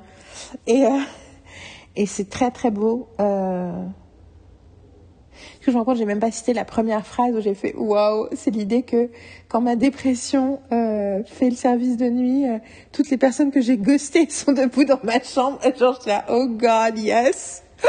Oh mon dieu, c'est encore en parlant d'image, genre dès le départ, genre boum quoi. Ok, boum, on va vous mettre une image très forte et c'est une image pour le coup. Je me sens vraiment très concernée par cette chanson, mais je pense que cette image-là, elle peut, elle, elle parle à tout le monde quoi. L'idée de euh, quand je commence à, aller pas bien, je commence à, à penser à tous les gens que j'ai abandonnés, quoi. Et ouais, je pense beaucoup à ça parce que, parce que j'ai un mal fou à garder contact euh, avec plein de gens pour plein de raisons. Euh, un peu de ma faute, un peu pas de ma faute. Faudrait pas que je parle de faute, c'est le concept de cette chanson, mais euh, un peu du fait de ma chimie intérieure, un peu parfois du fait de celle des autres. On va dire ça comme ça. Euh, mais n'empêche que, et puis bon, parce que quand j'avais 16 ans, je suis partie vivre un an en Russie et que mes meilleurs amis en Russie étaient une Belge, une Australienne, euh, des Américaines et un Brésilien, et que du coup, ben, dès, dès ce moment-là, euh, je me suis retrouvée dans une situation où j'aurais toujours des gens auxquels je tenais qui étaient très loin et qu'on peut pas. Et puis après, j'ai vécu à Stuttgart et pendant des années où j'avais toute une vie avec plein d'amis et c'est pareil, des gens avec qui je parle très peu souvent. Même si j'ai beaucoup d'affection pour eux et que quand on se parle, c'est très très touchant. Mais du coup, ça veut dire que, en gros, pour survivre, pour pas tout le temps être en train de d'être triste de pas être avec certaines personnes, je suis obligée de je suis obligée de ne pas y penser, quoi.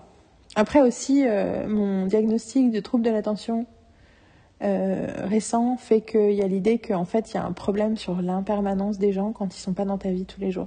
Apparemment, c'est un des symptômes de ADHD, c'est que tu oublies l'existence des gens euh, à qui tu parles pas tout le temps.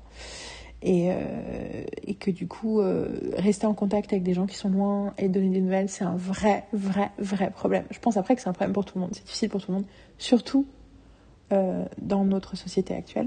Et j'avoue que c'est un des plaisirs des réseaux sociaux. Grâce aux réseaux sociaux, les gens qui sont sur Instagram, euh, j'ai plus de facilité à communiquer avec eux, notamment parce que du coup, il y a l'idée où on partage des nouvelles par proxy en fait. Les gens voient ce qui m'intéresse, je vois ce qui les intéresse, et des fois on se fait un petit signe, et du coup, on est connecté comme si on était euh, voisins, quoi.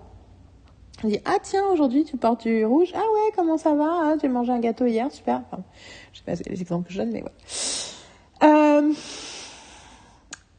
je digresse je digresse je digresse. C'est le but de ce podcast. C'est pas grave j'ai un moment là je viens d'avoir une pensée pendant que je parlais j'ai d'un coup j'ai un moment où je suis sortie de mon corps et je me suis vue en train de m'enregistrer en train de parler de trucs en me disant mais qu'est-ce que tu fais? Putain mais c'est ça c'est le qu'est-ce que tu fais? C'est cette personne là dans ma tête qui doit se taire quoi se taire parce que la raison pour laquelle j'aime les podcasts, c'est parce qu'ils nous permettent d'avoir un espace d'expérimentation avec la communication. Justement, je suis pas en train d'écrire un livre, là. Je suis en train de faire un podcast. Et le principe du podcast, c'est qu'on capture des conversations qui ne... Pour moi, ça a toujours été ça. Euh, je capture des conversations qui ne sont pas une émission de radio, qui ne sont pas un livre, qui ne sont pas une émission de télé, qui sont une autre forme une forme un peu plus libre et un peu plus. Euh... Et c'est pour ça, j'en écoute. Je veux j'écoute tellement de podcasts. Et tous mes podcasts préférés sont comme ça. J'ai commencé à écouter le podcast de It's Always Sunny in Philadelphia. Je veux dire, les mecs, ils parlent même pas de l'épisode. presque pas d'épisode. Et j'adore, j'adore, j'adore, j'adore, j'adore. Bon, passons. Revenons à notre anti-héros. Ce It must be hard to root for the anti-hero j'ai envie de les appeler anti-hero, c'est anti-hero qu'elle dit. It must be exhausting rooting for the anti-hero. C'est rigolo parce que je me pense à quel point elle a tellement apprécié ces dernières années la fiction. Euh, ah, je sais, faut que je trouve un terme spécifique, mais la fiction précise, on va dire ça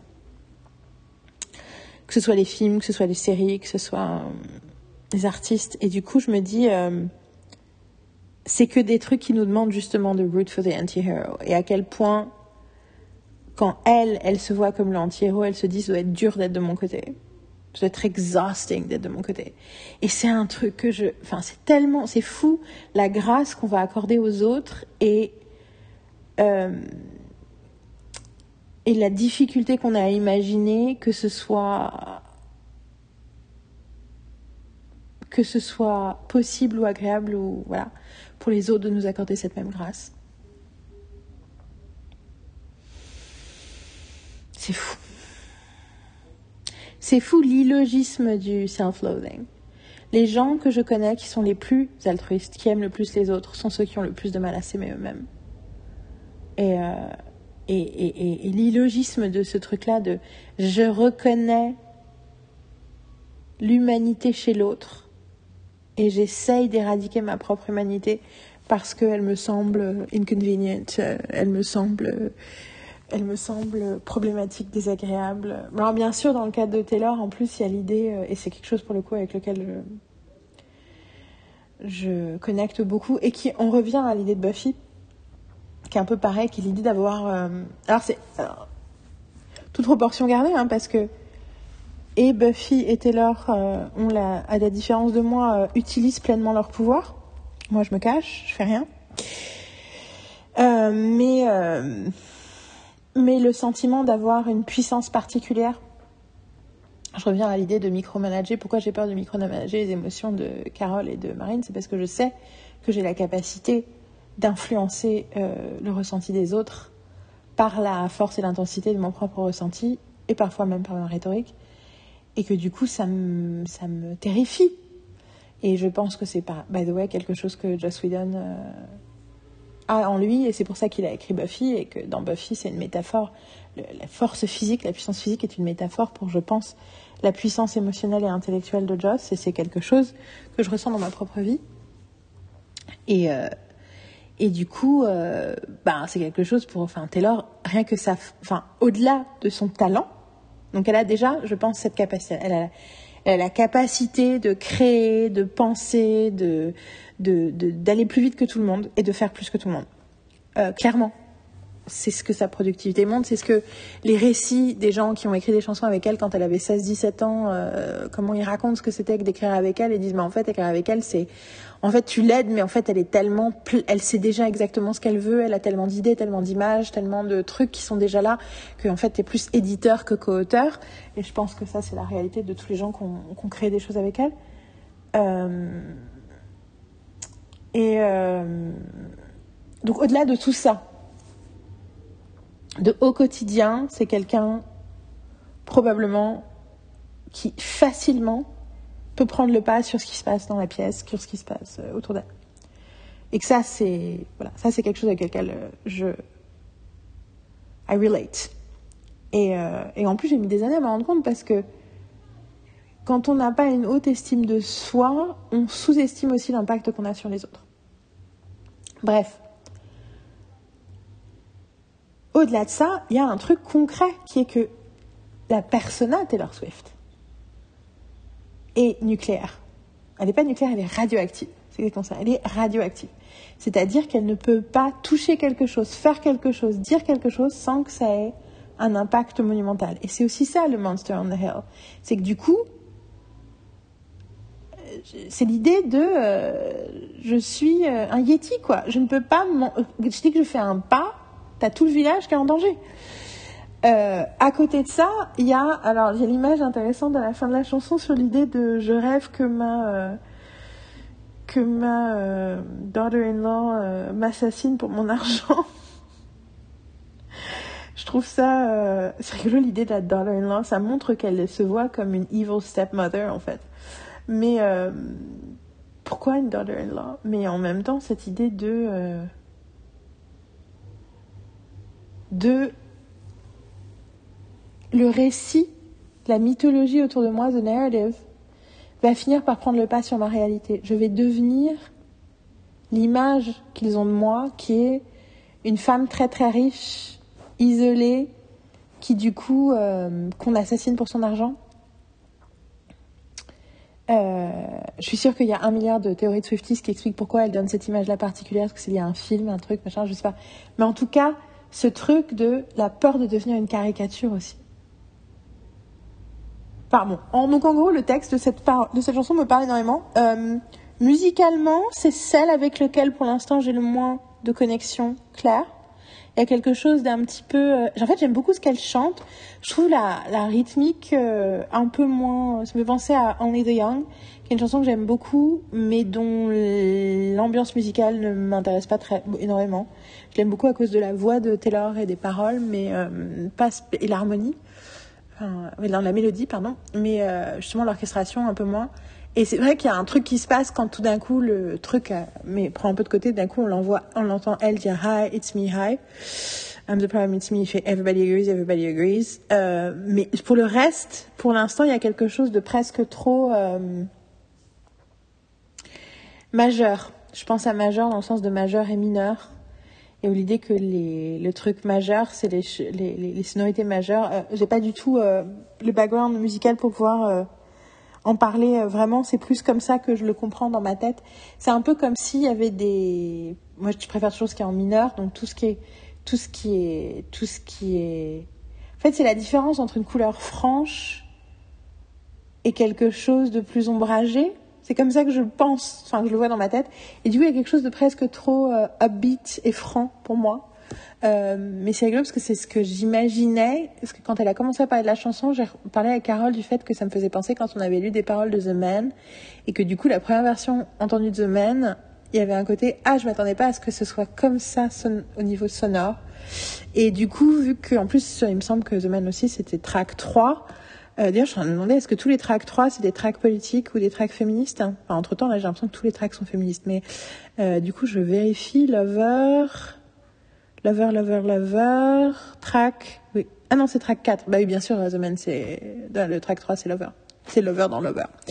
Mais, euh, je sais pas pourquoi j'avais pensé que ça. Enfin, en tout cas, il y avait l'idée que j'ai pensé comme ça, donc je me dis, à mon avis, ça va être un, un, tempo plus upbeat et plus franc que ce qu'on imagine avec un titre pareil. Ce qui fait vachement penser à Jenny Lewis d'ailleurs, le côté où elle a tendance à faire des chansons qu'on, qui sont hyper joyeuses et quand tu écoutes les paroles, tu fais Ah, mais c'est une chanson sur la dépression ah, mais c'est une chanson sur euh, une séparation sentimentale terrible. Euh, voilà. Bon. Euh, next song. Donc maintenant, il ne reste plus que trois pour ce podcast, hein, parce que j'ai décidé que je faisais face A et ensuite face B sera un deuxième podcast. Donc la troisième, c'est Snow on the Beach et c'est une chanson featuring Lana Del Rey. Amanda Shires, autre chanteuse que j'adore, a posté dans ses stories une vidéo de son tour bus avec son band où elle écoutait Video Games de Lana Del Rey, qui est la première chanson que j'ai aimée de Lana Del Rey. J'ai jamais vraiment eu une période de Lana Del Rey, j'ai pas vraiment, j'ai jamais vraiment écouté ses albums. Je me rappelle quand elle, quand elle est arrivée, elle a sorti deux tracks et il y en avait un des deux qui était dans Gossip Girl et c'était incroyable, c'était Video Games. Et et ensuite, je pense que je me suis fait contaminer par euh, la vision un peu ouais, en fait, ce qu'elle fait, c'est quoi Euh, et du coup, j'ai jamais vraiment écouté. Je sais que Taylor l'adore, je sais que plein d'autres gens l'adorent. Je trouve ça incroyable que Amanda Shires ait posté, oui, donc ses stories avec Video Games, une heure avant que, euh, que Taylor annonce euh, que le quatrième track s'appelait Snow on the Beach, featuring Lana Del Rey. Bon, après, euh, voilà, Lana Del Rey, son, je sais plus si un ou plusieurs de ses albums importants ont été faits par Jack Antonoff, donc bon, ok. On sait que le lien là est très fort, et du coup, je sais que Taylor adore Lana Del Rey, qu'elle la considère comme une des artistes les plus, qu'elle a plus influencé la musique de ces 10-15 dernières années. Récemment, Pitchfork, c'est plus c'est Pitchfork, non, c'est un, un autre, euh, c'est pas Pitchfork, c'est un autre, euh, je sais plus. Mais il y a un magazine musical qui a décidé, qui a fait un article sur les 15, euh, les 15 fois où ils se sont trompés dans des critiques d'albums. Et un des trucs, c'était l'année dernière en disant genre, on n'a vraiment pas pris au sérieux cet album, alors qu'en fait, il a changé la pop. donc voilà, donc, euh, beaucoup de gens sont d'accord là-dessus. Moi, ce qui me, m'excite, c'est que j'adore Nothing New sur, euh, Red, Taylor's version, avec Phoebe Bridgers, et que jusque-là, effectivement, elle n'avait pas fait de duo. Quand elle avait des femmes qui chantaient avec elle, c'était des backups, et il n'y avait pas de duo, et j'ai envie d'entendre. J'espère que là, il y a vraiment un couplet complet de Lana Del Rey. Enfin, qu'en tout cas, elles chantent vraiment toutes les deux ensemble, comme dans Nothing New, et que, euh, et qu'il y a quelque chose aussi sur euh, la lecture euh, crypto-gay euh, du travail de Taylor Swift qui rend la possibilité de, de femmes chantant euh, ensemble. euh, voilà, quelque chose de. Enfin, ça prend une autre forme, quoi. Et,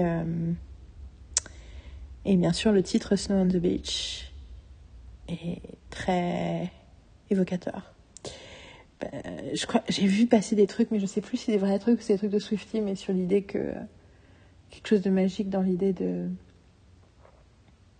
quelque chose d'aussi inattendu. Je crois que c'est elle qui disait que quelque chose d'aussi inattendu que Snow on the Beach. Ok, Snow on the Beach. Et j'ai fait 22 minutes. Yay Ok.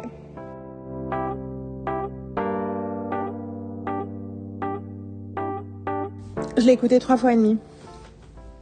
Je l'ai écouté trois fois et demi parce que j'ai besoin de l'écouter trois fois. Et ensuite, j'ai ressenti le besoin euh, de dire aux filles que j'en étais qu'à la chanson 4. Alors que ça fait genre 3 heures que j'ai commencé. J'ai noté, j'ai commencé à écouter Lavender Haze à 11h15. Il est 13h26. Euh, track 4. Et du coup, après, j'ai eu envie de poster un truc sur Instagram. Et du coup, je me suis dit, ah, faut que je la réécoute. Parce que j'ai.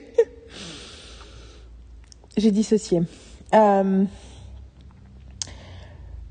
j'ai besoin de la réécouter plusieurs fois au départ parce que il fallait que je dépasse mon sentiment de déception parce que justement Del n'a pas de de qui lui appartiennent. Et c'est toujours ce truc de quand nos attentes sont déçues,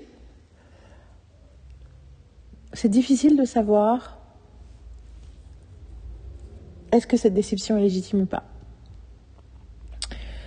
Ce que je veux dire, c'est que la déception, elle existe de toute façon, mais est-ce que c'est une déception qui est le signal d'un problème ou est-ce que c'est quelque chose dont il faut juste se défaire pour pouvoir embrasser ce qui se passe plutôt que ce qu'on imaginait qu'allait se passer? Et euh, en art, c'est très compliqué. C'est très compliqué parce que quand on devient fan de quelqu'un, quand je dis fan, je dis ça au sens très large. Euh, quand on est touché par un film et que le réalisateur ou la réalisatrice fait un second film et qu'on est là, ah, c'est très compliqué. euh, surtout avec euh, ben, toutes les promotions, les formes de promotion qui existent, c'est très compliqué d'arriver face à une œuvre sans avoir justement un bagage. Bon. Et du coup là, mon bagage, j'en ai parlé juste avant d'écouter la chanson.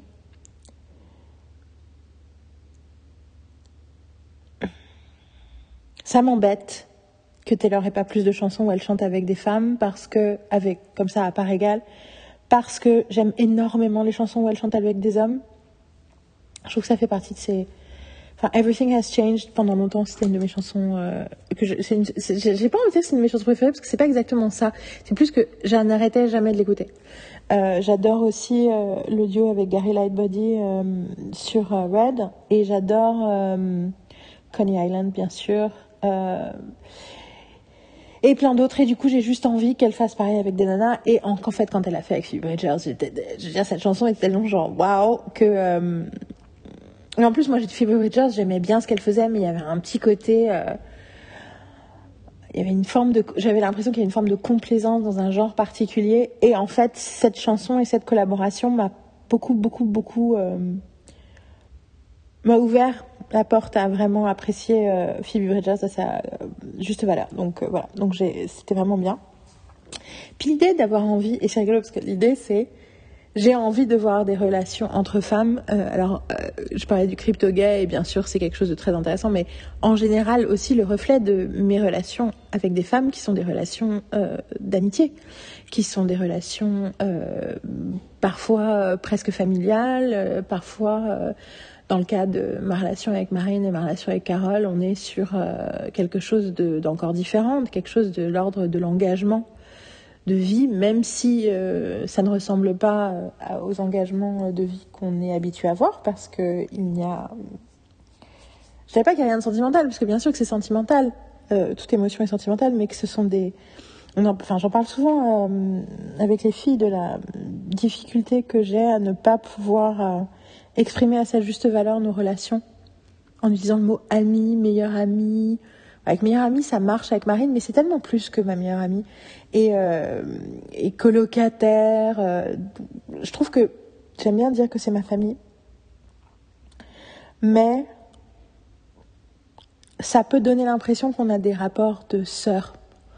Et j'en parlais récemment avec Carole, je disais, mais en fait, le problème, c'est que des sœurs, elles sont destinées à avoir leur propre chemin et leur propre vie.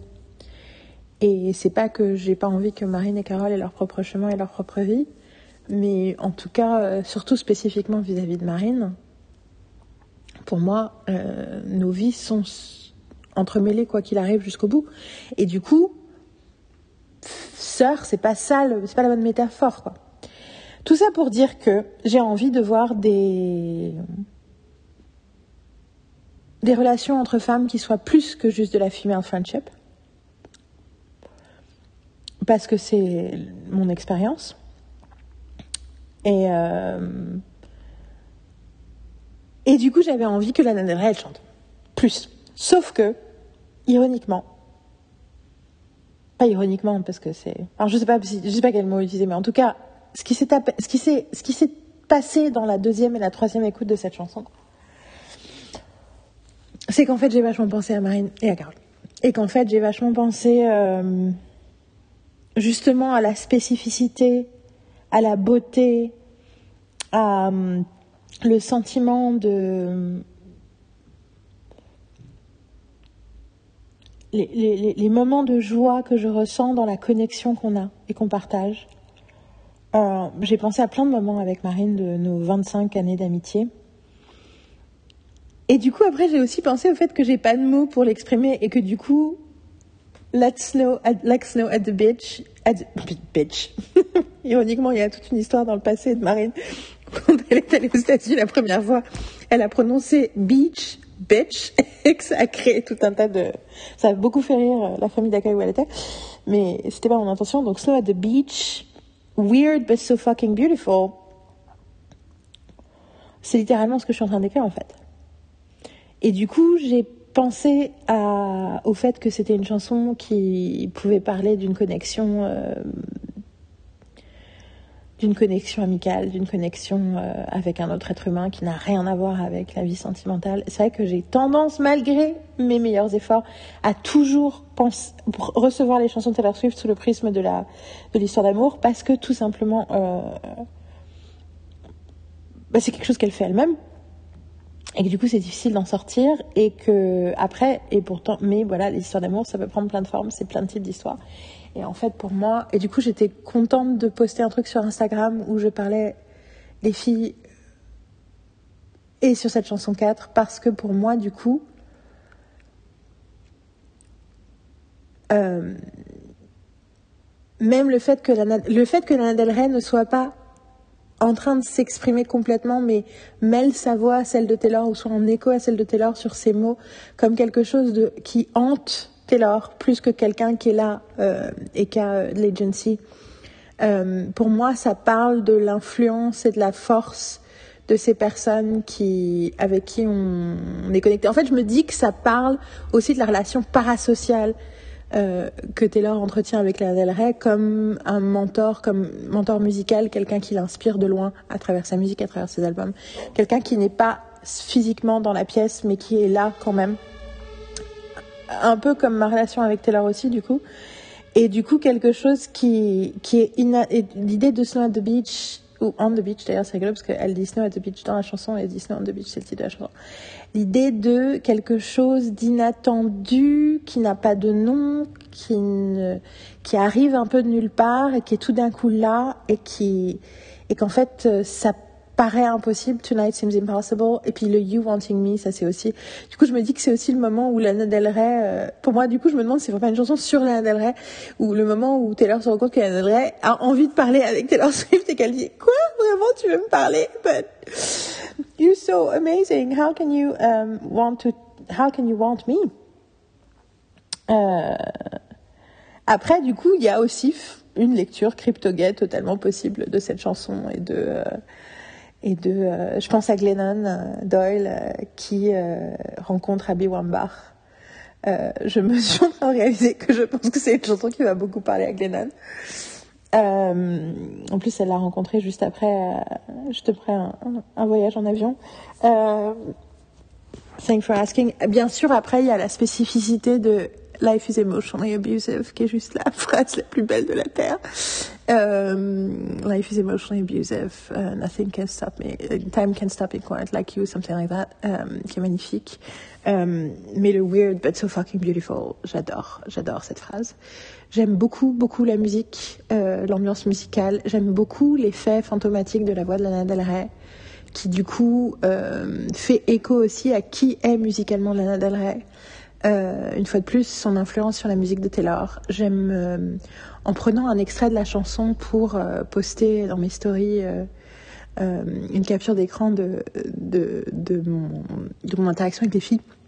Je leur annonce qu'il est 13h30 et que je suis encore à chanson 4 et que ça va prendre toute la journée et que Marine a eu la, la, la gentillesse de répondre But what a beautiful day. Et Carole a acquiescé en disant je n'aurais pas pu le dire ça mieux. Et c'est vrai que j'ai eu envie de mettre Snow at the Beach, euh, d'accompagner la story par la chanson, et j'ai choisi ce, ce, petit passage, et en le réécoutant du coup pour le usage, j'étais là, oh, this is really good. Donc ouais, je pense que c'est c'est une chanson qui va. Mais on revient à la question du mineur. On est on est dans quelque chose de de plus ombragé en termes de sonorité, et du coup ça me parle. De tonalité aussi, ça me parle, ça me parle. Je ne peux pas encore les chanter. Il faut que j'apprenne, il faut que je me familiarise plus avec la mélodie pour essayer de la chanter. Mais il y a, il y a quelque chose de plus mineur.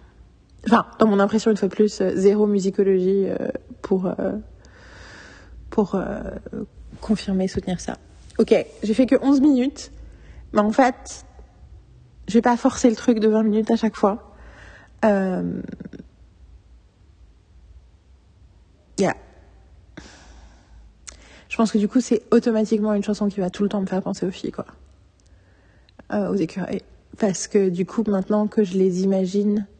En fait, c'est juste, je pense à la spécificité de la joie que c'est de vivre avec les filles et à quel point je vois des corrélations avec d'autres expériences, d'autres gens, euh, notamment des expériences de mariage de mariage heureux où on fait, fabrique sa vie avec des gens et on a quelqu'un avec nous dans les tranchées, euh, dans les journées de merde comme dans les super moments euh, inattendus. Et, euh, et en même temps, je vois quelque chose de totalement unique en son genre parce que, bah, parce que c'est pas comme ça que ça fonctionne, parce que on est à la fois extrêmement liés et en même temps totalement indépendantes les unes des autres et totalement libres les unes des autres. Et c'est, enfin, c'est, c'est weird but fucking beautiful. et j'ai tellement envie d'écrire dessus, j'ai tellement besoin de partager ce que c'est. Et c'est rigolo parce qu'il y a toute la spécificité de ma relation avec Paris. Et en même temps, il y a toute la spécificité de ma relation avec Carole, qui est beaucoup plus jeune comme relation. Et tout, notamment tout l'échange le, intellectuel et la façon dont elle m'écoute réfléchir à haute voix euh, avec plus d'attention et elle m'accorde bien sûr techniquement plus de temps que qui soit d'autre sur Terre. C'est totalement, euh, c'est très important dans ma mon évolution intellectuelle et la spécificité du trio quoi. C'est vraiment, euh, je ressens une telle gratitude d'être dans cette situation-là, surtout euh, parce que ça fait neuf mois que je suis allongée et que du coup je peux vivre aussi ce moment euh, difficile euh, avec une forme de sérénité parce que j'ai deux écureuils qui s'occupent de moi, même a un écureuil qui a une patte folle et euh, Marine aussi a du mal à se déplacer et, heureusement que Carole est là pour s'occuper de nous. mais il y a quelque chose de, ouais, je sais pas, c'est tellement une forme de relation qui est, qui, que je ressens comme équitable. Bon, je reviens pas sur ce que j'ai dit tout à l'heure hein, sur euh, l'anti-héros et le fait que parfois j'ai l'impression d'être un monstre euh, qui, euh, qui a trop de, qui a trop de d'impact sur son environnement. Mais la réalité, c'est que je pense que ce sont des, c'est des relations complexes mais équitables et que c'est très agréable. C'est très très agréable de se réveiller le matin et de se dire ah je suis dans une maison que j'aime avec des gens que j'aime et j'ai choisi une vie qui me correspond et qui me fait du bien et qui, je pense, va m'aider à. J'utilise beaucoup la métaphore de la chrysallis euh, cette année parce que le fait d'être coincé dans mon lit, euh, j'ai pas l'impression vraiment que c'est une punition en fait. J'ai l'impression que ça m'autorise à être dans ma chrysalis, chrysalide en français. Et du coup, euh, ouais, j'ai l'impression que c'est que c'est cette chrysalide spécifique dans ce lieu avec ces gens-là, avec ces écureuils-là autour de moi que je, qui va me permettre de potentially devenir le papillon que j'ai besoin de devenir euh, pour m'accomplir. Voilà. C'est définitivement le podcast le plus confessionnel de la Terre. En fait, je suis en train de, faire l'audio qui va me permettre de transcrire mes mémoires. Anyway, um, next song, c'est le track 5. Alors, pour les non-Swifties, euh, il y a toute une, euh, une mythologie interne des Swifties que la cinquième chanson de tous les albums était la chanson la plus émotionnelle. Et du coup, c'est quelque chose dont Taylor Swift a totalement conscience. Du coup, elle en parle aussi comme telle. La première fois que j'entends vraiment en parler comme telle, c'était euh, c'était euh, quand elle a sorti Lover, euh, le track 5, c'était The Archer, qui m'avait beaucoup, beaucoup, beaucoup, beaucoup parlé aussi. Euh, très proche de l'anti-héros, je trouve, par rapport à certains trucs. Euh, et, euh, et ouais, les track 5, hein, c'est All Too Well sur Red. C'est, je pense que c'est Dear John sur Speak Now. Je vais vérifier, mais. Ah, mon ordinateur. Réveille-toi, ordinateur! À chaque fois qu'il part dormir, l'ordinateur, après, il met un temps fou à se rallumer. Ça m'énerve! Ça doit être écrit quelque part sur mon téléphone. je dis, bon, 11 minutes, ça va, c'est pas trop, mais c'est pas grave. Et en fait, j'ai continué à parler 5 minutes. Ah, ça y est, merci. Alors, si je regarde tous les albums sur Speak Now, c'est effectivement Dear John, donc c'est Delicate Reputation, bien sûr. Euh, sur Fearless, je me demande c'était déjà... Ah bah c'est White Horse. ma chanson préférée, euh, de Fearless. Euh, ouais, définitivement. Et du coup, euh, c'est euh, Tolerated, je pense, sur euh, Evermore. Et c'est... Euh, ah, comment on appelle ça? Ah, putain, c'est quoi le nom de cette chanson? Pourquoi est-ce que je l'ai pas... or, qui me fait trop penser à ma mère? Euh, pas de la meilleure façon, enfin pas, le côté cool de penser à ma mère, plus le côté euh, ouf. Euh, My Tears Ricochet, yeah. that's. J'adore cette chanson, mais elle me fait, ouais, elle, me fait penser aussi aux aspects les plus complexes et dark de de mon rapport à, ma mère et à sa disparition. Anyway, donc ouais, c'était Tolerated, qui est absolument incroyable sur Evermore. Euh, et donc là, et du coup, sur 1989, c'est laquelle, la 5 ah, C'est fou parce que je connais tous ces albums par cœur et là tout d'un coup j'ai un gros euh, genre. Euh, je sais plus, mon cerveau est fini. En plus, je suis en train de réaliser pourquoi je ne trouve pas ces albums. C'est parce que j'ai fait en sorte de ne pas mettre les albums qui doivent être réenregistrés au même endroit pour ne pas trop les écouter. Alors, 1989. En plus, quand je vais voir le titre, je vais faire mais quel abruti. Bien sûr que je sais ce que c'est.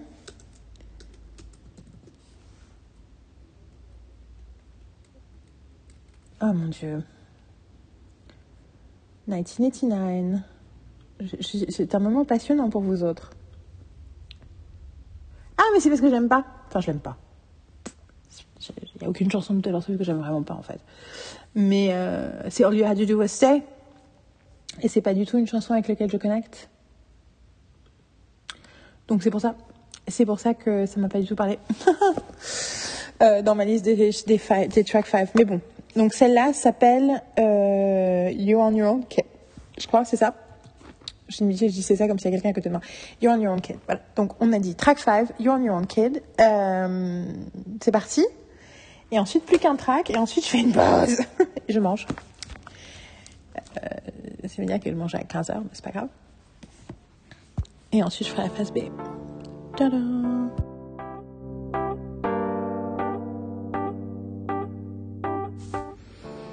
J'adore cette chanson. J'ai, euh, je l'ai écoutée genre trois fois et demi parce qu'à un moment en fait j'étais, ça me faisait tellement plaisir de l'écouter et du coup j'ai commencé naturellement à avoir envie de faire des choses et du coup j'ai commencé à ouvrir GarageBand pour commencer à poser les enregistrements pour commencer à faire des trucs parce que en fait il y a une une, une, une énergie dans cette chanson qui m'a donné de qui m'a donné de l'énergie de l'énergie de créative pure qui m'a donné envie d'avancer euh, je pense que alors il y a plusieurs choses déjà parce que euh, bah, en gros, euh, ça parle de ce que c'est que de transformer quelque chose, euh, une émotion en de l'art. Quand elle dit euh, Something else bloomed writing in my room, c'est ça dont ça parle. Je pense que d'exprimer le fait que tu es livré à toi-même et que tu l'as toujours été et que c'est pas grave, de façon joyeuse, ça me fait du bien. Je pense qu'il y a quelque chose dans la, le tempo.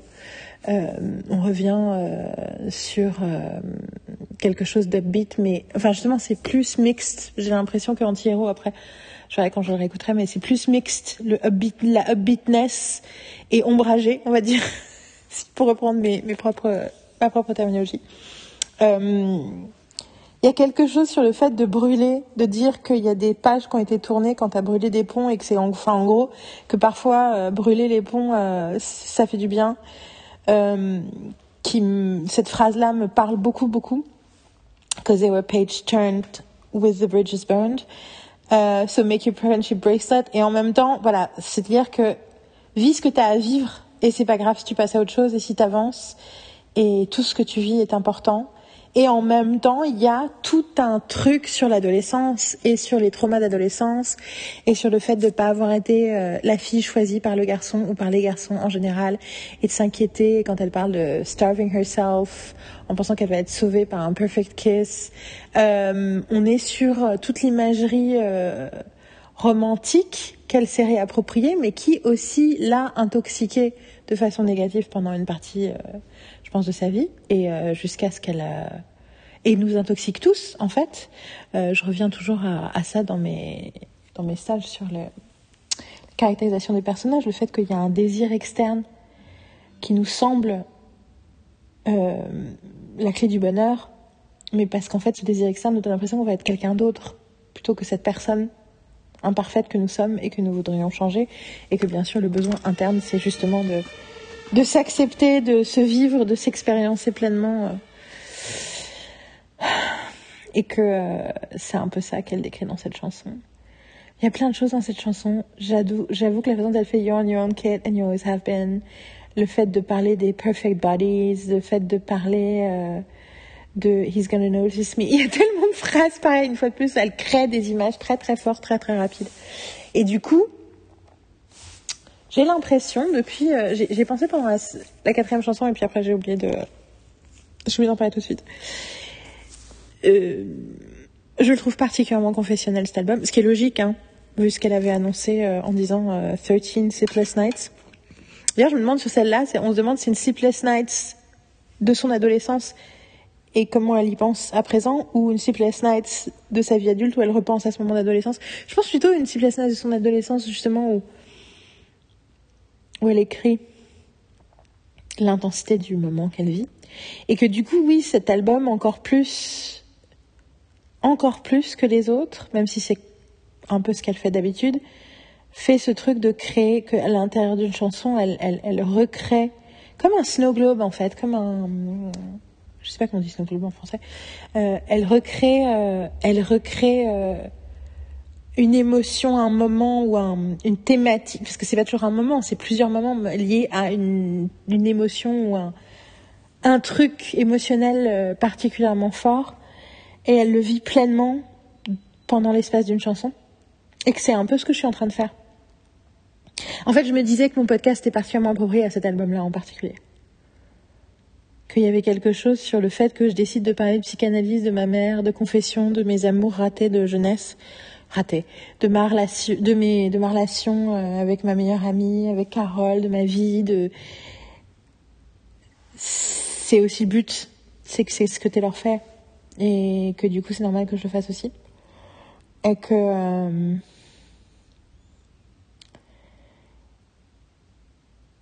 et que ouais je sais pas j'ai l'impression mais c'est peut-être juste parce que je suis dedans que on est à un degré supérieur de je vais aller dans le détail de la partie la moins rationnelle de mon expérience du monde.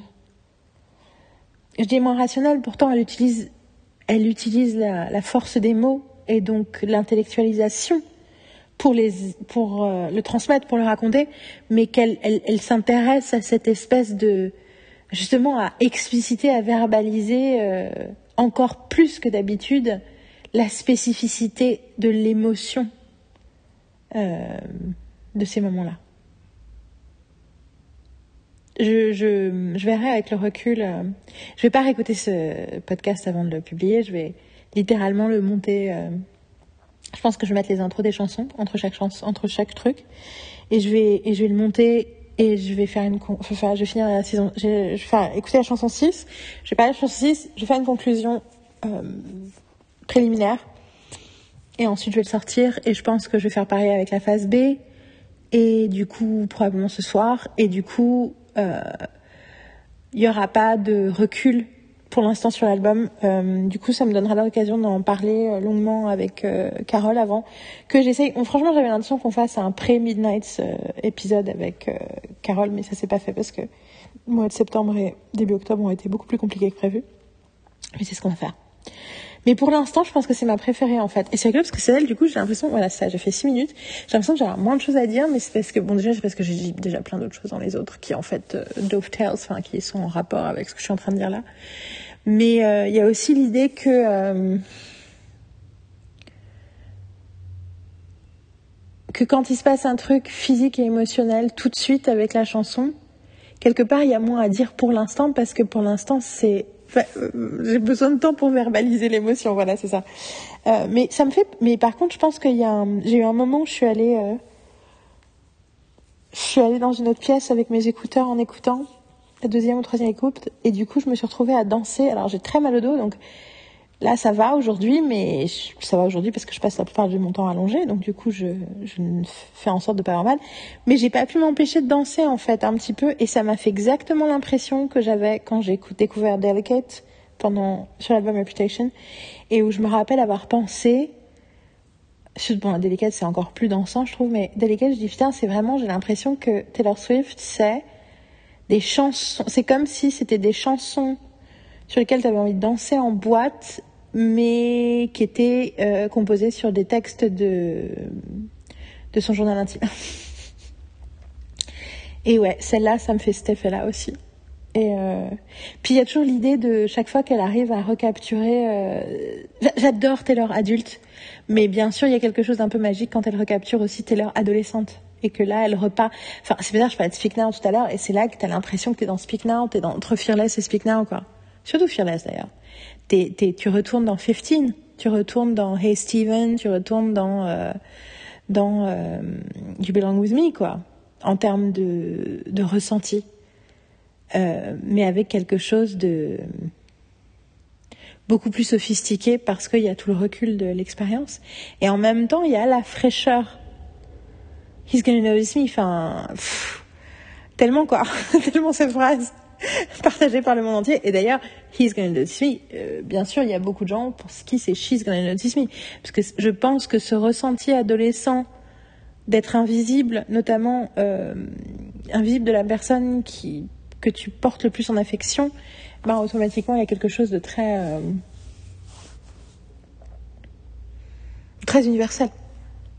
Les garçons aussi, les garçons, les filles et, d'ailleurs aussi euh, les gens qui ne s'identifient ni comme des garçons ni comme des filles. Euh, c'est quelque chose de très universel. On a tous ce truc de. Euh, puis parfois ça marche, puis parfois ça marche pas, quoi. Et qu'est-ce qu'on en fait? Et comment on fait pour en faire quelque chose qui n'est pas une invitation à, à, à se protéger le cœur? C'est ça qui est dur. Je reviens à, à Shangri-La et Lavender Haze, quoi. Et c'est. Je, je. Pour moi, Taylor Swift, c'est l'invitation à ne pas protéger mon cœur à assumer, à vivre pleinement tout ce que mon cœur ose ressentir. Et en fait, c'est rigolo parce que euh, j'ai une euh, j'ai une comparaison parce que euh, ça fait euh, j'ai enfin j'ai j'ai très envie de me faire tatouer des, des, noms de femmes importants pour moi depuis longtemps. Après, pour plein de raisons, en plus le mal de dos, le prix que ça coûte et tout, fait que pour l'instant, je n'ai que fait, je n'ai qu'un seul tatouage, qui est celui qui est. Enfin, j'ai d'autres tatouages, mais un seul tatouage de cette série-là, qui est celui qui est en hommage à ma maman, qui s'appelle, c'est écrit Clara qui n'était pas le prénom de ma maman, mais qui était le prénom qu'elle aurait voulu avoir, avec du lilas, qui était sa, fleur préférée, sur l'épaule. Mais euh, il y a, il y en a six qui sont des miroirs. Enfin, en fait, il y a tout qui est en miroir parce qu'il y a tout entre la gauche et la droite et tout ça. Sachant que la droite c'est la partie euh, cérébrale intellectuelle, la gauche c'est c'est bien sûr ce côté du cœur. Et en fait, je du côté droit, du côté plus cérébral, du côté aussi plus intellectuel, c'est là que je vais mettre Buffy. C'est aussi là que je vais mettre Jane Lewis. Et c'est aussi là que je vais mettre Virginia Woolf. Et en miroir de ces trois femmes-là, il y a Lois Lane, en miroir de Buffy. Il y a Taylor, en miroir de Jenny. Et Jane Austen, en miroir de Virginia Woolf. Et je pense souvent que effectivement euh, Taylor est à Jane Austen, ce que Jane Lewis est à Virginia Woolf, et du coup ce que ça veut dire, ce qui est très drôle, c'est que d'ailleurs Jane Austen était l'auteur préféré de Virginia Woolf. Et du coup c'est rigolo parce que ces trois, ce côté droit, Buffy, euh, Jenny et Virginia Woolf, c'est des choses que j'ai toujours vachement plus facilement assumées. C'était beaucoup plus simple de parler d'elles et j'en parle beaucoup dans le dernier podcast que j'ai mis en ligne qui est en cours d'écriture, euh, je parle de que j'ai mis du temps en fait à prendre au sérieux Lois Lane, spécifiquement la Lois de Lois et Clark. J'ai mis du temps à prendre au sérieux, cette série-là parce que justement cette série faisait plus battre mon cœur. J'allais dire que fonctionnait mes méninges, c'est pas vrai. Elle faisait fonctionner mes méninges aussi, mais elle ne ressemblait pas à l'aspiration intellectuelle euh, au même niveau que Buffy. Alors c'est rigolo parce que Buffy pour le coup était déconsidérée, mais je savais depuis très très tôt que Buffy était extrêmement intellectuellement fort. J'ai mis beaucoup plus de temps à réaliser que c'était le cas de Lois et Clark. Parce que, parce que Lois et Clark l'est de façon très différente, un peu, enfin voilà, la comparaison de Jane Austen et Virginia Woolf, je pense que ça aide beaucoup. Et, euh, et du coup, c'est pareil avec Jenny et avec Taylor, c'est-à-dire que euh, Jenny écrit aussi avec beaucoup d'émotion, mais elle a une écriture beaucoup plus cryptique et du coup, quelque part, elle se protège aussi de ce que ça veut dire, ce qu'elle raconte, même si, comme j'en disais tout à l'heure, elle parle, elle parle de dépression et de plein d'autres choses. Enfin, je j'ai fait un, sur ma chaîne YouTube, euh, Avant-Garde, il y a, il y a des playlists. J'ai fait des playlists avec euh, un double best-of, euh, un avec des chansons de Hilo Kylie qui était le groupe dont faisait partie Jenny Lewis quand j'ai découvert, et un avec des chansons de Jenny en tant que soloiste. Et donc euh, voilà, si vous voulez savoir qui est Jenny Lewis, c'est vous le trouverez là. Mais euh, mais c'est plus facile de dire regardez-moi, je suis complexe, je suis compliqué, je suis en dehors de la norme plutôt que de dire euh, oui j'ai cette oui j'ai ce désir là oui j'ai cette envie là oui j'ai des émotions comme ça euh, en fait en gros la terreur d'être une basic bitch et c'est rigolo parce que Taylor est le contraire d'une basic bitch. Elle est tellement complexe tellement passionnante mais elle ose assumer des choses qui pour moi étaient des choses qui qui n'étaient pas avouables parce qu'elles étaient trop basiques parce qu'elles étaient trop vulnérables parce qu'elles étaient trop girly euh, c'est ce que je ressens quand j'écoute cette chanson.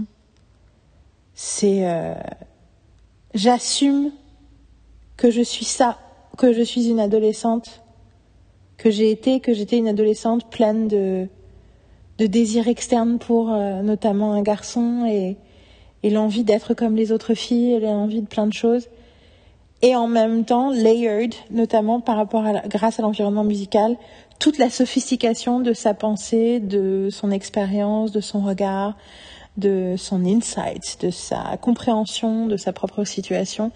Et bien sûr, euh, au cœur l'idée que, ben, en fait, ce qui a fleuri, c'était pas cette histoire-là, c'était son art.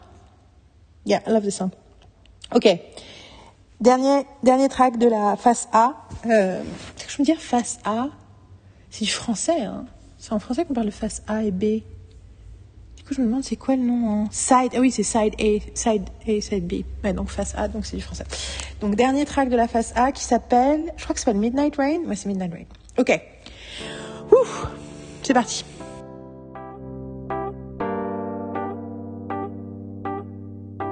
Midnights like this. Ah, je j'adore le titre de cette chanson quand ils ont sorti les titres, euh, quand elle a sorti les titres, euh, je me suis dit putain Midnight Rain, I love that title parce que j'adore minuit et j'adore. J'avoue que la pluie à minuit, il y a quelques la pluie la nuit en général, je trouve ça très, je trouve ça très beau. Euh, j'aime la pluie à plein de moments différents, mais il y a quelque chose dans la pluie de la nuit. J'ai écouté cette chanson plus que toutes les autres parce que je les ai d'abord, j'ai d'abord écouté euh, deux fois et puis j'ai fait une pause.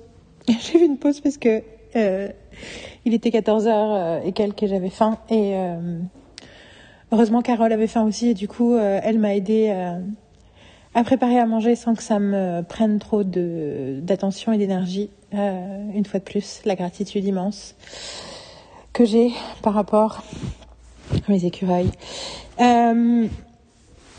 Euh, et du coup, je viens de la réécouter deux, trois fois, et c'est vrai que je trouve que la, la chanson a, je sais pas pourquoi je commence par c'est vrai que, la chanson a l'atmosphère de la pluie de minuit, de la pluie la nuit. Et quand elle dit, euh, lui c'était le soleil et moi j'étais, euh, et moi j'étais euh, la pluie de minuit, on revient sur la question de de s'autoriser à être autre chose que l'image traditionnelle qu'on est censé être et de justement de, de ne pas être une bride et d'être euh, qui elle est et de dire que we all get what we wanted. Euh, j'ai commencé à monter du coup pendant la pause parce que je finissais le déjeuner, j'ai commencé à monter le podcast et j'ai commencé à décider les, les, les, extraits de chansons que je mettais en amont de de, ce que je raconte dessus et, je me suis rendu compte que j'avais envie de mettre des extraits qui n'étaient pas toujours le début de la chanson, même jamais, à part au tout début du podcast. Et euh, du coup, euh, je pense que je vais mettre la dernière partie de cette chanson, le dernier couplet. Euh, J'aime bien parce qu'elle parle d'être hantée par quelque chose et c'est déjà quelque chose dont je parlais dans la deuxième chanson. Et l'idée même que les les nuits sans sommeil, ce sont pas toujours des nuits sans sommeil à cause de ce qui est en train de se passer là tout de suite, mais à cause du souvenir aussi. Et il y a quelque chose là-dessus sur euh, le recul qu'on a par rapport à une histoire du passé. Euh, je peux pas vraiment m'empêcher d'imaginer de qui elle parle. Enfin, en tout cas, d'y réfléchir.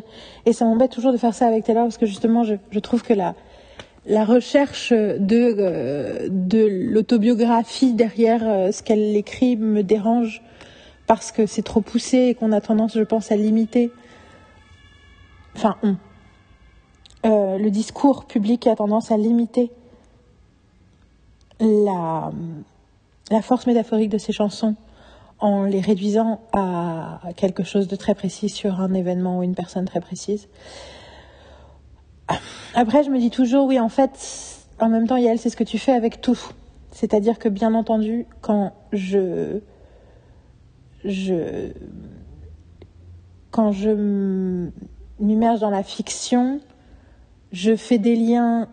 Je regarde ce que l'histoire, ce que ça raconte, je fais des liens avec ce que ça pourrait raconter de moi, c'est-à-dire les moments de ma vie qui ressemblent à ça ou les choses auxquelles ça me fait penser dans ma propre vie, ma propre expérience du monde et de ces émotions-là. Et je me pose souvent la question, toujours même à un moment ou à un autre, de l'auteur et de à quoi cette personne fait référence. Est-ce que c'est une idée? Est-ce que c'est quelque chose que cette personne imagine, quelque chose que cette personne a vécu de loin, de près, euh, à travers quelqu'un d'autre? Et euh, donc c'est pas juste parce que c'était l'heure que je le fais. Mais n'empêche que ça m'embête toujours un peu de le faire parce que du coup, euh, je réduis le, la force euh, narrative euh, en pensant ah elle dit ça à cause de ça. Parfois, des fois, je me rends compte que du coup, pour le coup, parfois je me rends compte quand elle parle de pourquoi elle a écrit telle ou telle chanson en fait, c'était beaucoup plus spécifique et précis et que ce que j'ai imaginé dedans. Donc bon. Euh, il est possible qu'elle raconte effectivement qu'elle pense à quelqu'un en particulier et qu'elle parle de quelque chose de très particulier. Cependant, je trouve qu'il y a quelque chose de beaucoup plus intéressant à penser à cette idée, euh, surtout par rapport à celle d'avant où elle parlait du fait d'être euh, sauvée par un perfect kiss, que là, elle voulait autre chose que cette histoire d'amour-là, qui était parfaite, dans le sens où elle était normale, traditionnelle, chaleureuse, en plein soleil, euh, comme une carte postale. Et que, en fait, elle, elle avait envie. Elle n'avait pas envie de confort, elle avait envie de. de enfin, elle pain, mais c'est d'émotions intenses. Elle avait envie d'intensité plutôt que de confort, et que, ironiquement, je pense que dans ce qu'elle vit personnellement depuis quelques années, il y a beaucoup, beaucoup de confort. Parce qu'on en est revenu de ce désir de douleur, d'associer de, l'intensité et la douleur. Mais euh, j'aime beaucoup cette chanson. Euh, dans son ambiance, dans son ressenti. J'aime beaucoup qu'il y ait 20 secondes de, de, pas de silence, mais d'instrumental sans parole à la fin ou comme si on entendait presque la pluie tomber. Euh, dans ces moments où on regarde la pluie tomber en pleine nuit et qu'on est seul. Je, continue, je continue du coup à voir la connexion avec la chanson d'avant. You on your own kid. Maintenant, t'es toute seule. Euh, t'es partie de cette histoire et t'es, livrée à toi-même.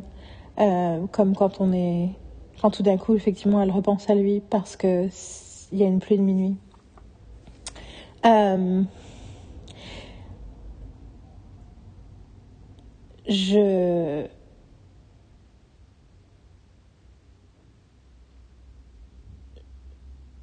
je retrouve aussi le plaisir de l'image. Elle crée des images très spécifiques, très précises.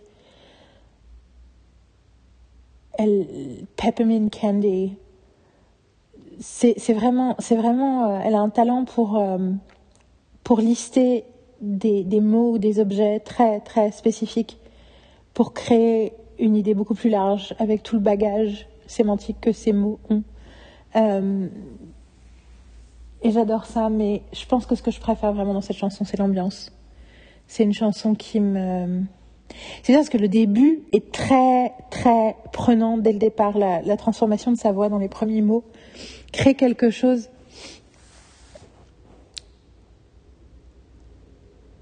crée quelque chose qui elle retient l'attention tout de suite. Genre, où? Qu'est-ce qui se passe? Qu'est-ce que c'est? C'est quoi cette voix? C'est quoi cette étrangeté Et qu'il y a quelque chose de très euh, simple dans ce qu'elle raconte. Et que l'intensité est plus peut-être dans la voix et dans l'instrumentalisation que dans les mots. Euh,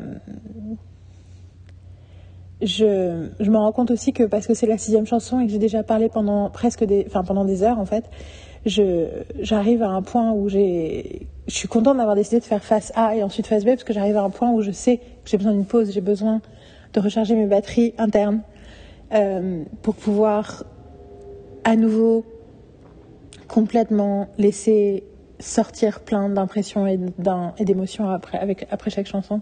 Il y a aussi l'idée que j'ai, euh, vu que j'ai commencé à monter, j'ai commencé à réécouter des bouts de, des autres chansons et des bouts de ce que je disais, ça m'a déconnecté un peu du processus. Euh, c'est pour ça que je pense que ce que je veux dire, cette chanson est beaucoup plus courte que les autres. Mais je veux pas que ça retire de de ce que je transmets sur mon impression de cette chanson. Je je pense que c'est une chanson qui qui infuse et qui a besoin d'infuser, mais qui je sais pas, je pense à un bain en fait, à prendre un bain, plonger dans cette chanson. Mais du coup, un bain c'est quelque chose qui prend du temps, dans lequel on passe du temps, dans lequel euh, c'est aussi un moment de repos qui permet de, de faire émerger des choses, sans vouloir faire un mauvais jeu de mots sur, euh, euh, sur l'aspect euh, sous l'eau, extérieur de l'eau, de l'émerge, d'émerge, ça émerge de l'eau.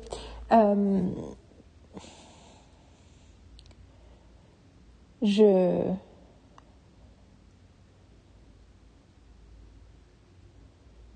Je pense que c'est tout ce que j'ai à dire sur cette chanson pour l'instant. Et ça aussi, il faut que j'accepte. C'est rigolo comme tout d'un coup, après avoir passé tout le podcast à me dire je parle trop, je parle trop, je parle trop, parce que oui, c'est ce que je n'arrête pas de me dire, même si j'essaie de ne pas me le dire et de ne pas y penser parce que je sais que c'est une, c'est une, euh, une considération absurde vu euh, la situation, vu ce que je suis en train de faire. Et là, tout d'un coup, je me sens presque gênée de trop peu parler. Ah, ce qui prouve bien euh, que quoi que je fasse, je suis plus dans l'appréhension de mon propre jugement que dans l'acceptation. Hmm. Work in progress. J'adore qu'elle parle de minuit tout le temps dans cet album. Dès le départ, quand elle a annoncé ce titre, je me suis dit, oh, pas seulement parce que je suis insomniaque, mais parce que j'adore la nuit, j'adore minuit, j'adore l'idée de minuit. Et du coup, euh, qu'elle revienne tout le temps à cette image. Et que dans ce cas-là, cette image, elle l'utilise pour faire la différence entre quelqu'un avec qui elle n'était pas faite, enfin, pour qui elle n'était pas faite, qui n'était pas fait pour elle, qui lui représentait le soleil et elle, elle représentait la nuit. Et euh, ouais, j'ai toujours adoré la nuit. J'ai toujours adoré la, la nuit. La nuit, c'est comme, j'ai toujours l'impression que c'est des heures volées des heures euh, libres, des heures qui m'appartiennent parce que euh, c'est pas des heures où je suis censée faire quelque chose pour quelqu'un d'autre ou pour quand je dis quelqu'un d'autre, je veux dire pour le monde, pour la société, pour c'est des heures qui m'appartiennent et c'est je pense pour ça aussi que je je me couche souvent très tard, c'est parce que l'idée de ne pas me forcer à dormir, c'est une façon aussi de m'affranchir de mes obligations euh, perçues ou réelles. Euh, donc je vais arrêter la phase A maintenant. Et je vais dire, euh, j'ai très hâte de la phase B, tout en sachant que j'ai besoin de faire une pause. Je vais publier ce premier podcast. Là, dans la foulée, je viens de le monter et je vais le publier. Et ensuite aussi, euh, le problème aussi, c'est que je sais qu'il y a plein de choses qui sont sorties. Je sais que notamment, il y a des vidéos, des choses qui sont sorties et des choses qui ont été vues par Marine et par Carole, qui m'ont juste mentionné tout à l'heure dans la cuisine que euh, Marine d'abord et puis ensuite Carole, qu'elles ont été spoilées sur quelque chose qui est lié au, au reste du contenu, pas les chansons de l'album, en tout cas pas les chansons directes de l'album. Puis aussi, j'ai vu qu'il y avait plein de deluxe tracks et tout, machin, qu'il faut que je explore euh, où ils sont, qu'est-ce qu'ils sont, comment on les récupère.